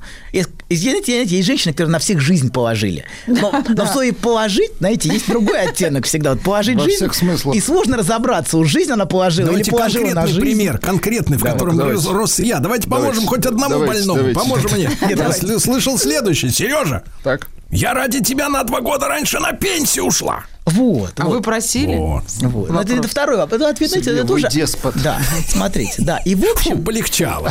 Да, да, да, да. И понимаете, и тебе, в общем-то, часто все равно на эту святую женщину. На тебе скажут, да как ты можешь? Да, да, да. Как, всегда как тебе не говорят. стыдно? Как, как? И вот, понимаете, и это может не говориться, но ты чувствуешь. Как тебе не стыдно? Это же твой председатель правкома. Да, да, Это да. говорится, говорится, Да. транслируется И ты, всегда. но ты чувствуешь, что это недопустимо, да, что для разговора об этом места нет. Для какого-то другого разговора, чем надлежащего. А вы понимаете, как бывает? Можно я быстро про Говорите. свадьбу все-таки? Нет, не можно, замуж, времени нету. Я быстро. Ни И времени быстро. нет. Ну, давайте, Да, 10 и тебе секунд. говорят, что должна пригласить тетю Раю, дядю Федю, какую-то тетю Ну, Глашу. ну. А своих друзей нет, потому что как же, они же очень тебя любили в детстве, надо обязательно их позвать. И ты должна радоваться вот этим непонятным людям, которых ты приглашаешь Ай-яй-яй, на бедная девочка, на свадьбу не позвали ее гопников из ПГТ. Расскажите про свой сон. Я сплю крепким сном. Слышу плач младенца. Иду к холодильнику, чтобы достать молока. Несу ребенку молоко. А оно черное, Бен. Скажи, что это значит? Только без грязи про мою мамашу. Мужчина. Руководство по эксплуатации. Ну что же, э, Анатолий Яковлевич Добин, э, беглый доктор. Беглый, беглый доктор. Да-да-да. Забежал Да, на секундочку. Анатолий Яковлевич, вы, мамаш-то, ответьте, ответьте. В принципе, давайте скажем так, э, должны ли, должны ли родственники, да, близкие действительно люди, родная кровиночка, вот, принимать у себя дома, кормить каких-то, какую-то гопоту, во-первых. Во-вторых, во-вторых, что мешает собраться по отдельности, да, сначала в Деньги, кругу Сергей. родственников, а, а деньги мешают, тогда Конечно. нечего жениться. Вы О, скажите, пожалуйста, вы мамаша, вы а? женились-то как вот уже будучи, как говорится, на сносях или так? Я так. И А, я, ну, тем более и я тогда можно дома. было копить и копить и копить. Откуда дискурс этот идет? Я хотела привести еще один пример. Вы знаете, вот э, часто бывает, когда у человека э, умирает кто-то, ну вот он кого-то потерял, да, и потом ему надо выходить на работу. И он э, стесняется выйти на работу. Вот на самом деле я просто сталкивалась с этим не сама, а мои друзья, там, коллеги, неважно. Э, человек приходит на работу и не знает, как себя вести, что мне сделать, с черной лентой прийти, сидеть грустным, а вдруг я засмеюсь, когда кто-то пошутит. Я же, наверное, не должен сейчас смеяться, я же там потерял там, ну, прям маму, там, бабушку, мужа, кого-то еще. И, э, ну, вот это вот как раз... Нельзя улыбаться, Про- Да, да. как себя вести. Люди не знают, как себя вести, когда у них какая-то потеря Да, на потому людях. что есть определенно надлежащие чувства, Да. которые они должны демонстрировать. Вот. И, к сожалению, в семьях очень часто эти надлежащие чувства диктуются. Вот. И во многих семьях, ну, в принципе, запрещено называть вещи своими именами. И Вот и часто а, все то, что происходит, а все, вот, они все изображают что-то. Все демонстрируют что-то. И часто это происходит на протяжении поколений. И люди из поколения в поколение навязывают, знаете, способ делать то же самое, транслируют. Вот что-то транслируется, знаете, транслируются определенные интонации, одергивающие, кстати. Вот лучше всего из поколения в поколение передаются вот эти, знаете, что улыбишься, вот эти, знаете, они как-то вот, они лучше всего транслируются. Да, да, да, да. И она транслируется, вот, понимаете? Когда я говорю, что люди часто разговаривают не своим тоном, фраза это «Как же тебе не стыдно?» Да-да-да. А ты не чувствуешь стыда. и причем это да, это, это могу относиться к чему-то сто лет назад также, понимаете? Да, люди разговаривают не своими словами, вот это интересно. И они даже не замечают, насколько их жизнь, их речь пропитана не их собственной речью. Их вообще часто в их собственной Послушайте, речи а вот ни эти одного все, дня нет. да, ну, дорогой доктор, ну посмотрите, ну это же не только здесь эта культура, это же проникает во все. Абсолютно. То есть, например, когда в домовых или школьных чатах или в поселковых, как у меня, значит, э, люди, э, в- где, где выясняются проблемы, люди гифочки, мимасики постят, всякие картиночки, да? Да. Вот это ж та же история, это что же не их слова, они вот э, репродукция идиотизма происходит. на минуту замолчать. Чтобы появилось свое слово, нужно пауза и нужно молчание. И нужно прислушаться к тому, что внутри тебя. А люди должны быстро отвечать, всегда что-то сейчас, немедленно. Вот, но давайте мы вернемся на секундочку к семьям. Смотрите, и в семьях часто формируется у людей, когда они растут в таких семьях, глубинное недоверие своим чувствам. Тебе начинает казаться, что ты что-то чувствуешь не так, что чувствовать, что, что чувствуешь, чувствовать неправильно. Ты какой-то неправильный, плохой, злой. Не стыдно тебе Да, никогда, да, тебе на самом деле не стыдно. Или, по крайней мере, ты какая-то, стра- какая-то странный. Вот это часто то э, ощущение, которое у женщин. Эта тема очень женское, надлежащее чувство, потому что надлежащий дискурс гораздо сильнее давит на женщин, чем на мужчин. Вот. Мужчина, он в этом смысле чувствует... Он свободен, он красавец, он Да, герой. да, абсолютно. Ну, Он ведет себя просто как козел, ему до лампочки. Абсолютно, да, да, да. Ну, в принципе, одно и то же. Это, в принципе, одна... Вы сказали одно и то же. Вы знаете, да, вот, например, у меня муж всегда может сказать, а я этого не знаю. Ну, он там какую-то фамилию, да, там театрала какого-то, еще кого-то. Он говорит, я не знаю, а мне всегда стыдно. Я думаю, сейчас я ляпну, что я не знаю, все подумают, ну, какая необразованная. И я, А Кому что он я прям... говорит? Кому, у меня погодите, прям- кому он говорит, что он не знает? Ну, когда-то, там, на работе, где-то, при каких-то... Ну, вот кто-то рассказывает, знаете, да, например, у там. женщин тема оценки А, то есть ты стыда- приводишь домой респектабельных господ, ведете светские беседы, заставляете, заставляете прекрасного мужчину, содержит всю вашу араму, значит, и маму Таню, наверное, тоже снабжать деньгами, заставляешь участвовать в этих великосветских беседах, а он до такой степени мужчина прекрасно напряжен, что он прямо говорит, да я знать не хочу ваше Анютка, все это. всё. Зачем Да, ты он всё ведешь всегда- в дом богему? Он всегда, всегда Тихо, честно да. говорит. всем тихо. Погоди, Ты Идем хочешь дальше, тихо. примазаться, что ли, к Тихо. этим святошам этим? Тихо. Да нет, ну, Тихо. даже вот вы меня спрашиваете, вы все, все, что-нибудь, а я не знаю. Так вот, Стоп, стоп, стоп, стоп, стоп слово, да. Формируется, знаете, глубинное недоверие своим чувствам. Вот. И это очень частое ощущение, что ты какая-то странная у женщин. А у тех женщин, которые не испытывают надлежащих чувств. Я какая-то странная, я чужая для своей семьи, меня не понимают. Вот Аня прям, прям вот э, по- поддерживает всячески. Да. И это, кстати, очень, да, вот, вот очень часто. И смотрите, она все время должна сверять свои ощущения с тем, как на это прореагирует, постоянно сомневаясь в своих ощущениях. И выбор, который стоит у таких людей, какой? Это или быть в ладу с окружением, или быть в ладу с собой. Вот. Да. Можно, да, навязать себе надлежащие чувства и быть в ладу с окружением, но бессознательно ценой предательства себя и своих реальных чувств. Или быть в ладу с собой, но, понимаете, но ценой ощущения себя чужим для своей семьи. С ощущением, что меня все равно не поймут. Вот. Но в любом случае это оставляет человека очень одинокой внутренне. Вот. И, кстати, даже навязав себе надлежащие чувства, ты все равно чувствуешь себя виноватым. Потому что в глубине ты все Потому равно не испытываешь, абсолютно конечно. правду, ты знаешь, что это неправда. балет это все. Да-да-да. Вот. Доброе утро, как дела? Хорошо. И все. Зачем эта переписка с утра Спасибо, с мамой? пожалуйста, не да, за что, не за что. зачем? Да-да. Вот, смотрите. Не И твое вообще, дело, про сам ма- пошел. Мама – это следующая, следующая передача. Вот. Вообще, главное надлежащее чувство, которое мы должны испытывать, это неравнодушие к близким. Вот, знаете, главная претензия, тебе все равно на меня. Вы замечаете? Вот главная претензия вот в этих материнско-дочерних этих, тебе на маму, на мать родную, тебе все равно, что со мной. Я умерла, а тебе вот, ты даже не позвонишь. Вот, то есть можно даже ненавидеть, Ты даже не злиться. узнала, как я Вот. доехала. Да, но можно не- ненавидеть даже можно. Вот, но, понимаете, но главное, а, тебе не должно быть как скажем, мягче Всё положить, равно. положить. Всё не должно быть положить, да. А сказать мне на вас положить, тебя ближние до смерти заклюют просто, понимаете, да? Поэтому нужно изображать, что тебе не все равно. Давайте заменим все равно, да. Но здесь есть следующий шаг, понимаете, их кроме, кроме первого. Изображать хорошо, но люди, знаете, люди у себя убеждают в том, что им правда не все равно. Вот. И они накручивают себя, знаете, вызывают у себя надлежащие чувства, давят слезу, вот это какая-то драма, знаете. Суету. Да, звонок дочери, вот мать может себя накрутить прям до истерики, насколько она переживает, что она всю ночь не спала, там, переживает. Люди сами себя накручивают, убеждая, что им не все равно. Вот. И поэтому многим не просто себе признаться в том, что они в действительности чувствуют. И тогда начинается очень специфическое поведение в семье. Вот я в следующий раз вам на, на примере матерей и дочерей это расскажу. Вот. А сейчас давайте приведу другой пример. Немножко другой. Вот представим женщину, которая не хочет семью. Такой иногда бывает. По разным причинам. Может, и травматическим, но не хочет. Вот. Но если у нее не хватает смелости, нап- например, это для примера просто, для примера, если не хватает смелости себе в этом признаться, если ей кажется, что с этими чувствами какая-то ненормальная, а, то есть если она сама смотрит на себя морализаторскими глазами своих ближних, она начнет доказывать. Я, конечно, хочу.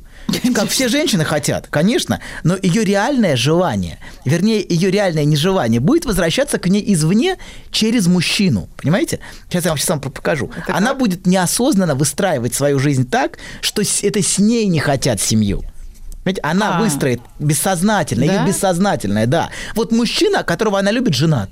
Вот, она бы и с радостью, да он не хочет уходить от жены. Бросил ее. Вот, да, и это он, и это он виноват, понимаете? Но Сергей отмазали, Сергей да, довольный сидит. Так вот, на нем, знаете, на нем вина за нежелание. Можно каждый раз закатывать ему сцены ревности, отчаяния, заламывания рук. Но в действительности бессознательно эта конструкция для нее очень важна. Она нормальная. Она хочет, как правильно хотеть, семью, детей. Она а вот он, козел ее за нос водит уже 10 лет, понимаете? Он мне что-то обещает. Вот, а я все жду и жду. Вот, она может каждый раз требовать у него, когда ты уйдешь, ну когда уже, я не могу больше ждать. Вот, и почему мы не живем вместе? Ты мне все время обещаешь. И иногда, понимаете, иногда, подчеркиваю, только иногда. Честный ответ был бы такой. Иногда. Не всегда, Сергей. Вот. Да, а да тебе не надо, поэтому мы и не живем вместе. В реальности тебе это не нужно. Вот. Но тебе хочется, чтобы я был виноватым. Но я и виноват. Вот. А мне нужно все время быть виноватым. А мужчина понимает это? Мужчина вообще ничего не понимает. Женщина сильно усложняет мужчин, понимаете? Женщина, вот мы, вы- мы, мы, мы говорили с вами, что женщина может прокручивать, а что он хочет, что он имеет в виду, да. а почему он со мной таким тоном. При этом она же, как бы, она же знает из, из дискурса, из мемов, отовсюду, что мужчина простой. Вот он Да, видит да, да, задницу. что ничего Но не почему, почему она все время себя так накручивает? Так Зачем? интереснее. А потому что она что-то чувствует. Конечно. Ей- для нее это способ что-то чувствовать. Понимаете, вот этот чурбан, понимаете, вот вокруг него выстраивать целую конструкцию, вот это Да он все. не чурбан. Абсолютно. Это ее способ чувствовать себя живой. Это что-то в ней будоражит. Понимаете? Для женщины очень важно чувствовать. Это неравнодушие, как будто он специально изменил тон ради тебя, Да. он что-то там заподозрил, а он ему бы вообще все равно. Ну, он, да, да, и женщина знает это, но при этом ей важно чувствовать себя живой, понимаете? Вот Это вся история какая-то любовная, какая-то Она не драма. знает, она все равно верит. Ну, я думаю, что ну, неважно. Женщине, где-то женщине это души. нужно. Давайте так, женщине это нужно. Вот. Так вот, смотрите. А давайте вернемся к мужчине. Вот когда, если, например, он уходит, представим, что он ушел из семьи а, к ней, и он начинает ее страшно раздражать тут же. Вот очень часто он уходит к ней, и он начинает прям ее бесить. И она делает все, чтобы с ним разругаться, а потом вернуться в статус-кво. Он с женой, а я типа жду. Вот. Просто ей сложно принять, что на самом деле она не хочет с ним семьи, например. И ведь правильно хотеть, нет-нет, я хочу, это он не хочет. Вот. И женщины очень любят слово «взять ответственность», говоря про мужчин, и шпынять этим. Вот. Да, но в действительности, понимаете, проблема в том, что некоторым женщинам очень сложно именно взять ответственность за свои реальные, а не декларируемые чувства. Понимаете, часто обвиняя мужчин в том, что он не хочет взять ответственность, она на самом деле пытается сама не брать ответственность за свои собственные чувства. Вот. На самом деле многие люди не хотят того, что они декларируют, что они очень хотят. Вот. Это надлежит хотеть. Надлежит хотеть успеха, замуж, детей, неважно, ну, разных вещей. Если ты этого не хочешь, с тобой что-то не так. Вот. И люди чувствуют на себе это неявное Или давление. хочешь не того, что должен. э, Абсолютно. Хочешь не вовремя. Да, ты хочешь. Вот хочешь не то. Ты, ты не должна этого хотеть, а хочешь. Вот. И поэтому, и поэтому, знаете, они организуют свою жизнь, ну, как-то, скажем, через одно место, скажем так, чтобы тебя не обвинили, что Через ты «не хочу». неправильная. Через не хочу, да. Да, это же как раз место. Вот, да-да, не хочу это место, да-да-да. Или, да. или, например, мужчина, я не знаю, мы давайте сейчас, все, про му- мужчин сейчас Говорите, давай про мужчину говори. Смотрите, Мужчина. мужчина гораздо чаще, чем а, а, думая, чем, вот смотрите, люди, лю- на людей испытывают давление вот эти- этих надлежащих чувств. Вот. И мужчина гораздо чаще, чем а, думают женщины, не всегда, но часто, мужчина должен демонстрировать, что ему не все равно. Вот. Что его очень беспокоит все, да-да, Да, его это да, да. драм, что его Что-то беспокоит. у него просто сорвалось, чувство а он жены, должен- да, да. чувство любовницы, дети, что его все это беспокоит, он должен все это А демонстрировать. ему на самом деле доктор наука. Да, и главная вина. Да. И главная вина, и главная вина большинства, огромное количество мужчин не в том, что они изменяют, а в том, что им на самом деле все равно. В этом их главная вина. Вы знаете, собираешься в отпуск, а у тебя какая-нибудь дальняя бабушка умерла. Знаешь, забавно, вот выложил тебе все. И вроде как полегчало. Нет, серьезно, будто сбросил тяжесть. Молодец.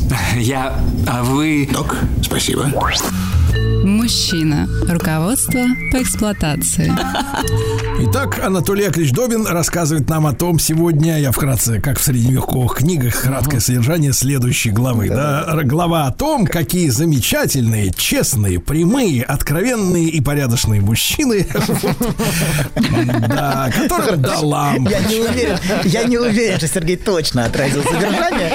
И, мнительные, самокопающиеся, все Да-да-да, это доводящие. Называется это не мнительный, а закомплексованный, Закомплексованный, неуверенный в себе. Абсолютно. Да, Так вот. вот да. именно, неуверенные в себе. Главная ясно? вина многих мужчин в том, не в том, что они изменяют, а в том, что им все равно. И Они должны себя изображать. Вот некоторые чувствуют, что, понимаете, что, а, что признаться в этом невозможно. Ты не, не имеешь, во- Да. это пространства нет. Как ты признаешься? Унесешь И с собой в Никто могилу, это не, не примет. Вот к, Ну, теме, это к теме- к теме могилы, кстати, важный момент. Вот, знаете, не, нужно не все равно демонстрировать, сходить на кладбище. Вот эти темы. всеми. Когда ты сходишь на... Почему вы не сходили на... Тебе что, все равно А вы уже убрались на кладбище Да-да-да, вот тема кладбища, это такая вечная тема демонстрации семейного...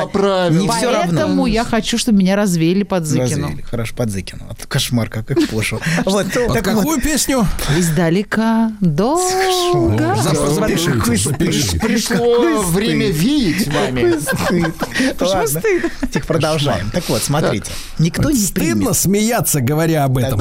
Вот ты ненадлежащие чувства сейчас испытываешь. Даже по отношению к себе Но в этом есть что-то очень, праху. что-то очень надлежащее в этом есть. Знаете, вот в этом издалека долго под Зыкину развеять. Очень надлежащее. Так вот, смотрите. А, значит, э, приходится всю жизнь изображать многим мужчинам. Не изображать, как любишь жену, как, как хочешь любовницу, неподдельный интерес к жизни детей. Вот. Это очень распространенная мужская проблема. Все время изображать. А вот. Да, так, что сам начинаешь в это верить. И это бессознательно очень изматывает. И накладно все время, кстати. Главное, у мужчин, понимаете, а, главное доказательство неравнодушия идет через деньги. Вот, я тебе дам денег, давай вот ты псы, вот это как бы это доказательство. Мне Да, не все все равно. молчи, да. взяла и хватит ко мне И как бы я не, мне не все равно, да. И чем острее ты чувствуешь вину, тем ты должен больше больше, сумма, себе, конечно. себе самому доказывать, Дорогой, что тебе давай не все равно. Поговорим. Не Да. хочу. Ну, давай тогда денег, да? Да, так да, что да. И ты, ну, денег не всегда, не всегда, но иногда бывает. Так вот, и ты должен компенсировать, понимаете, страдания близких. Вот на самом деле в глубине, понимаете, каждому Да. хочется быть принятым тем, кто он есть, а не тем, кто изображает надлежащие чувства. Тебя по-настоящему а, а, может быть не все равно, только если ты чувствуешь, что тебя Нет, нет, давайте так, принимают. давайте так. Любите меня за то, что мне на вас на. Ну, ну не так, ну вы слишком... Это в идеале, это в идеале. Да, я вам буду на голову, да. а Ну, вам же не на всех. э, Нет. Всех. раньше, раньше, знаете, было выражение такое. Он сложный человек.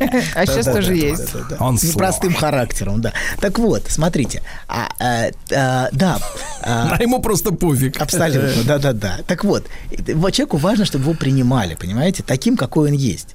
А что тебе важно, что на тебя самого не все равно, понимаете, это очень важно. И если женщина, например, увидит, что т- твою усталость от того, что ты изображаешь, или а, и не испугается этого, тогда может быть место для честного разговора.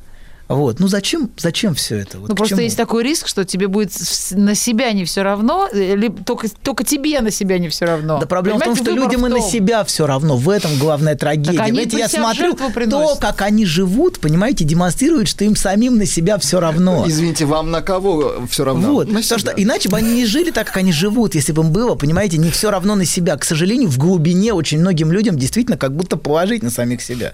В тот способ жизни, который у Нельзя них говорить есть. положить. Извините, все Всё равно, равно всё на себя, Все равно на конечно. себя. Так вот, так вот, смотрите. Да. А если, так вот, если от тебя ждут только надлежащих чувств, то, в общем-то, понимаете, тебя такого, какой ты есть, самого не принимают. Вот, твоим близким, на самом деле, в глубине все, также все равно на тебя. А вот. И а, тебе самому, понимаете, именно поэтому по- как бы все равно.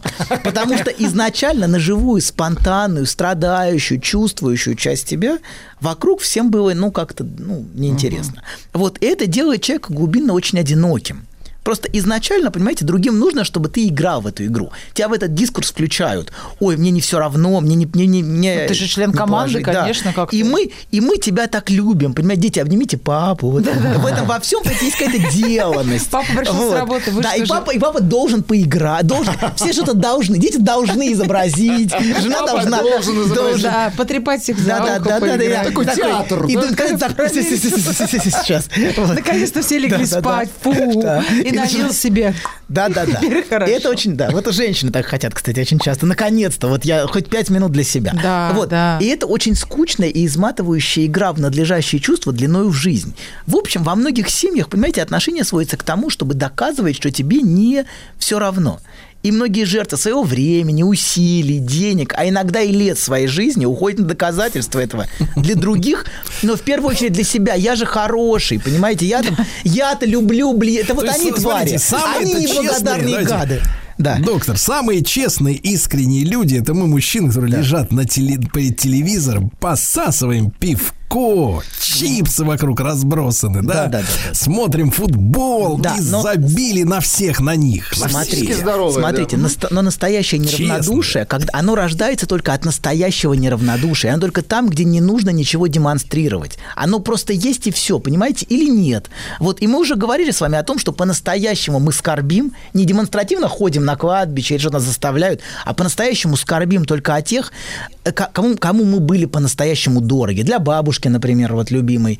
Вот. По тем, кто нас любил, кому было не положить на нас. Вот и наоборот, мы чувствуем вину. Опять положить. Простите, Ну, простите, простите, простите. Да, и наоборот, понимаете, мы можем чувствовать вину, что не испытываем реальной скорби об утрате близкого родственника. Но, понимаете, но мы знаем внутренним знанием, что нас связывали только надлежащие чувства и ничего больше. У нас есть это знание. Ведь поэтому нам очень сложно реально скорбить.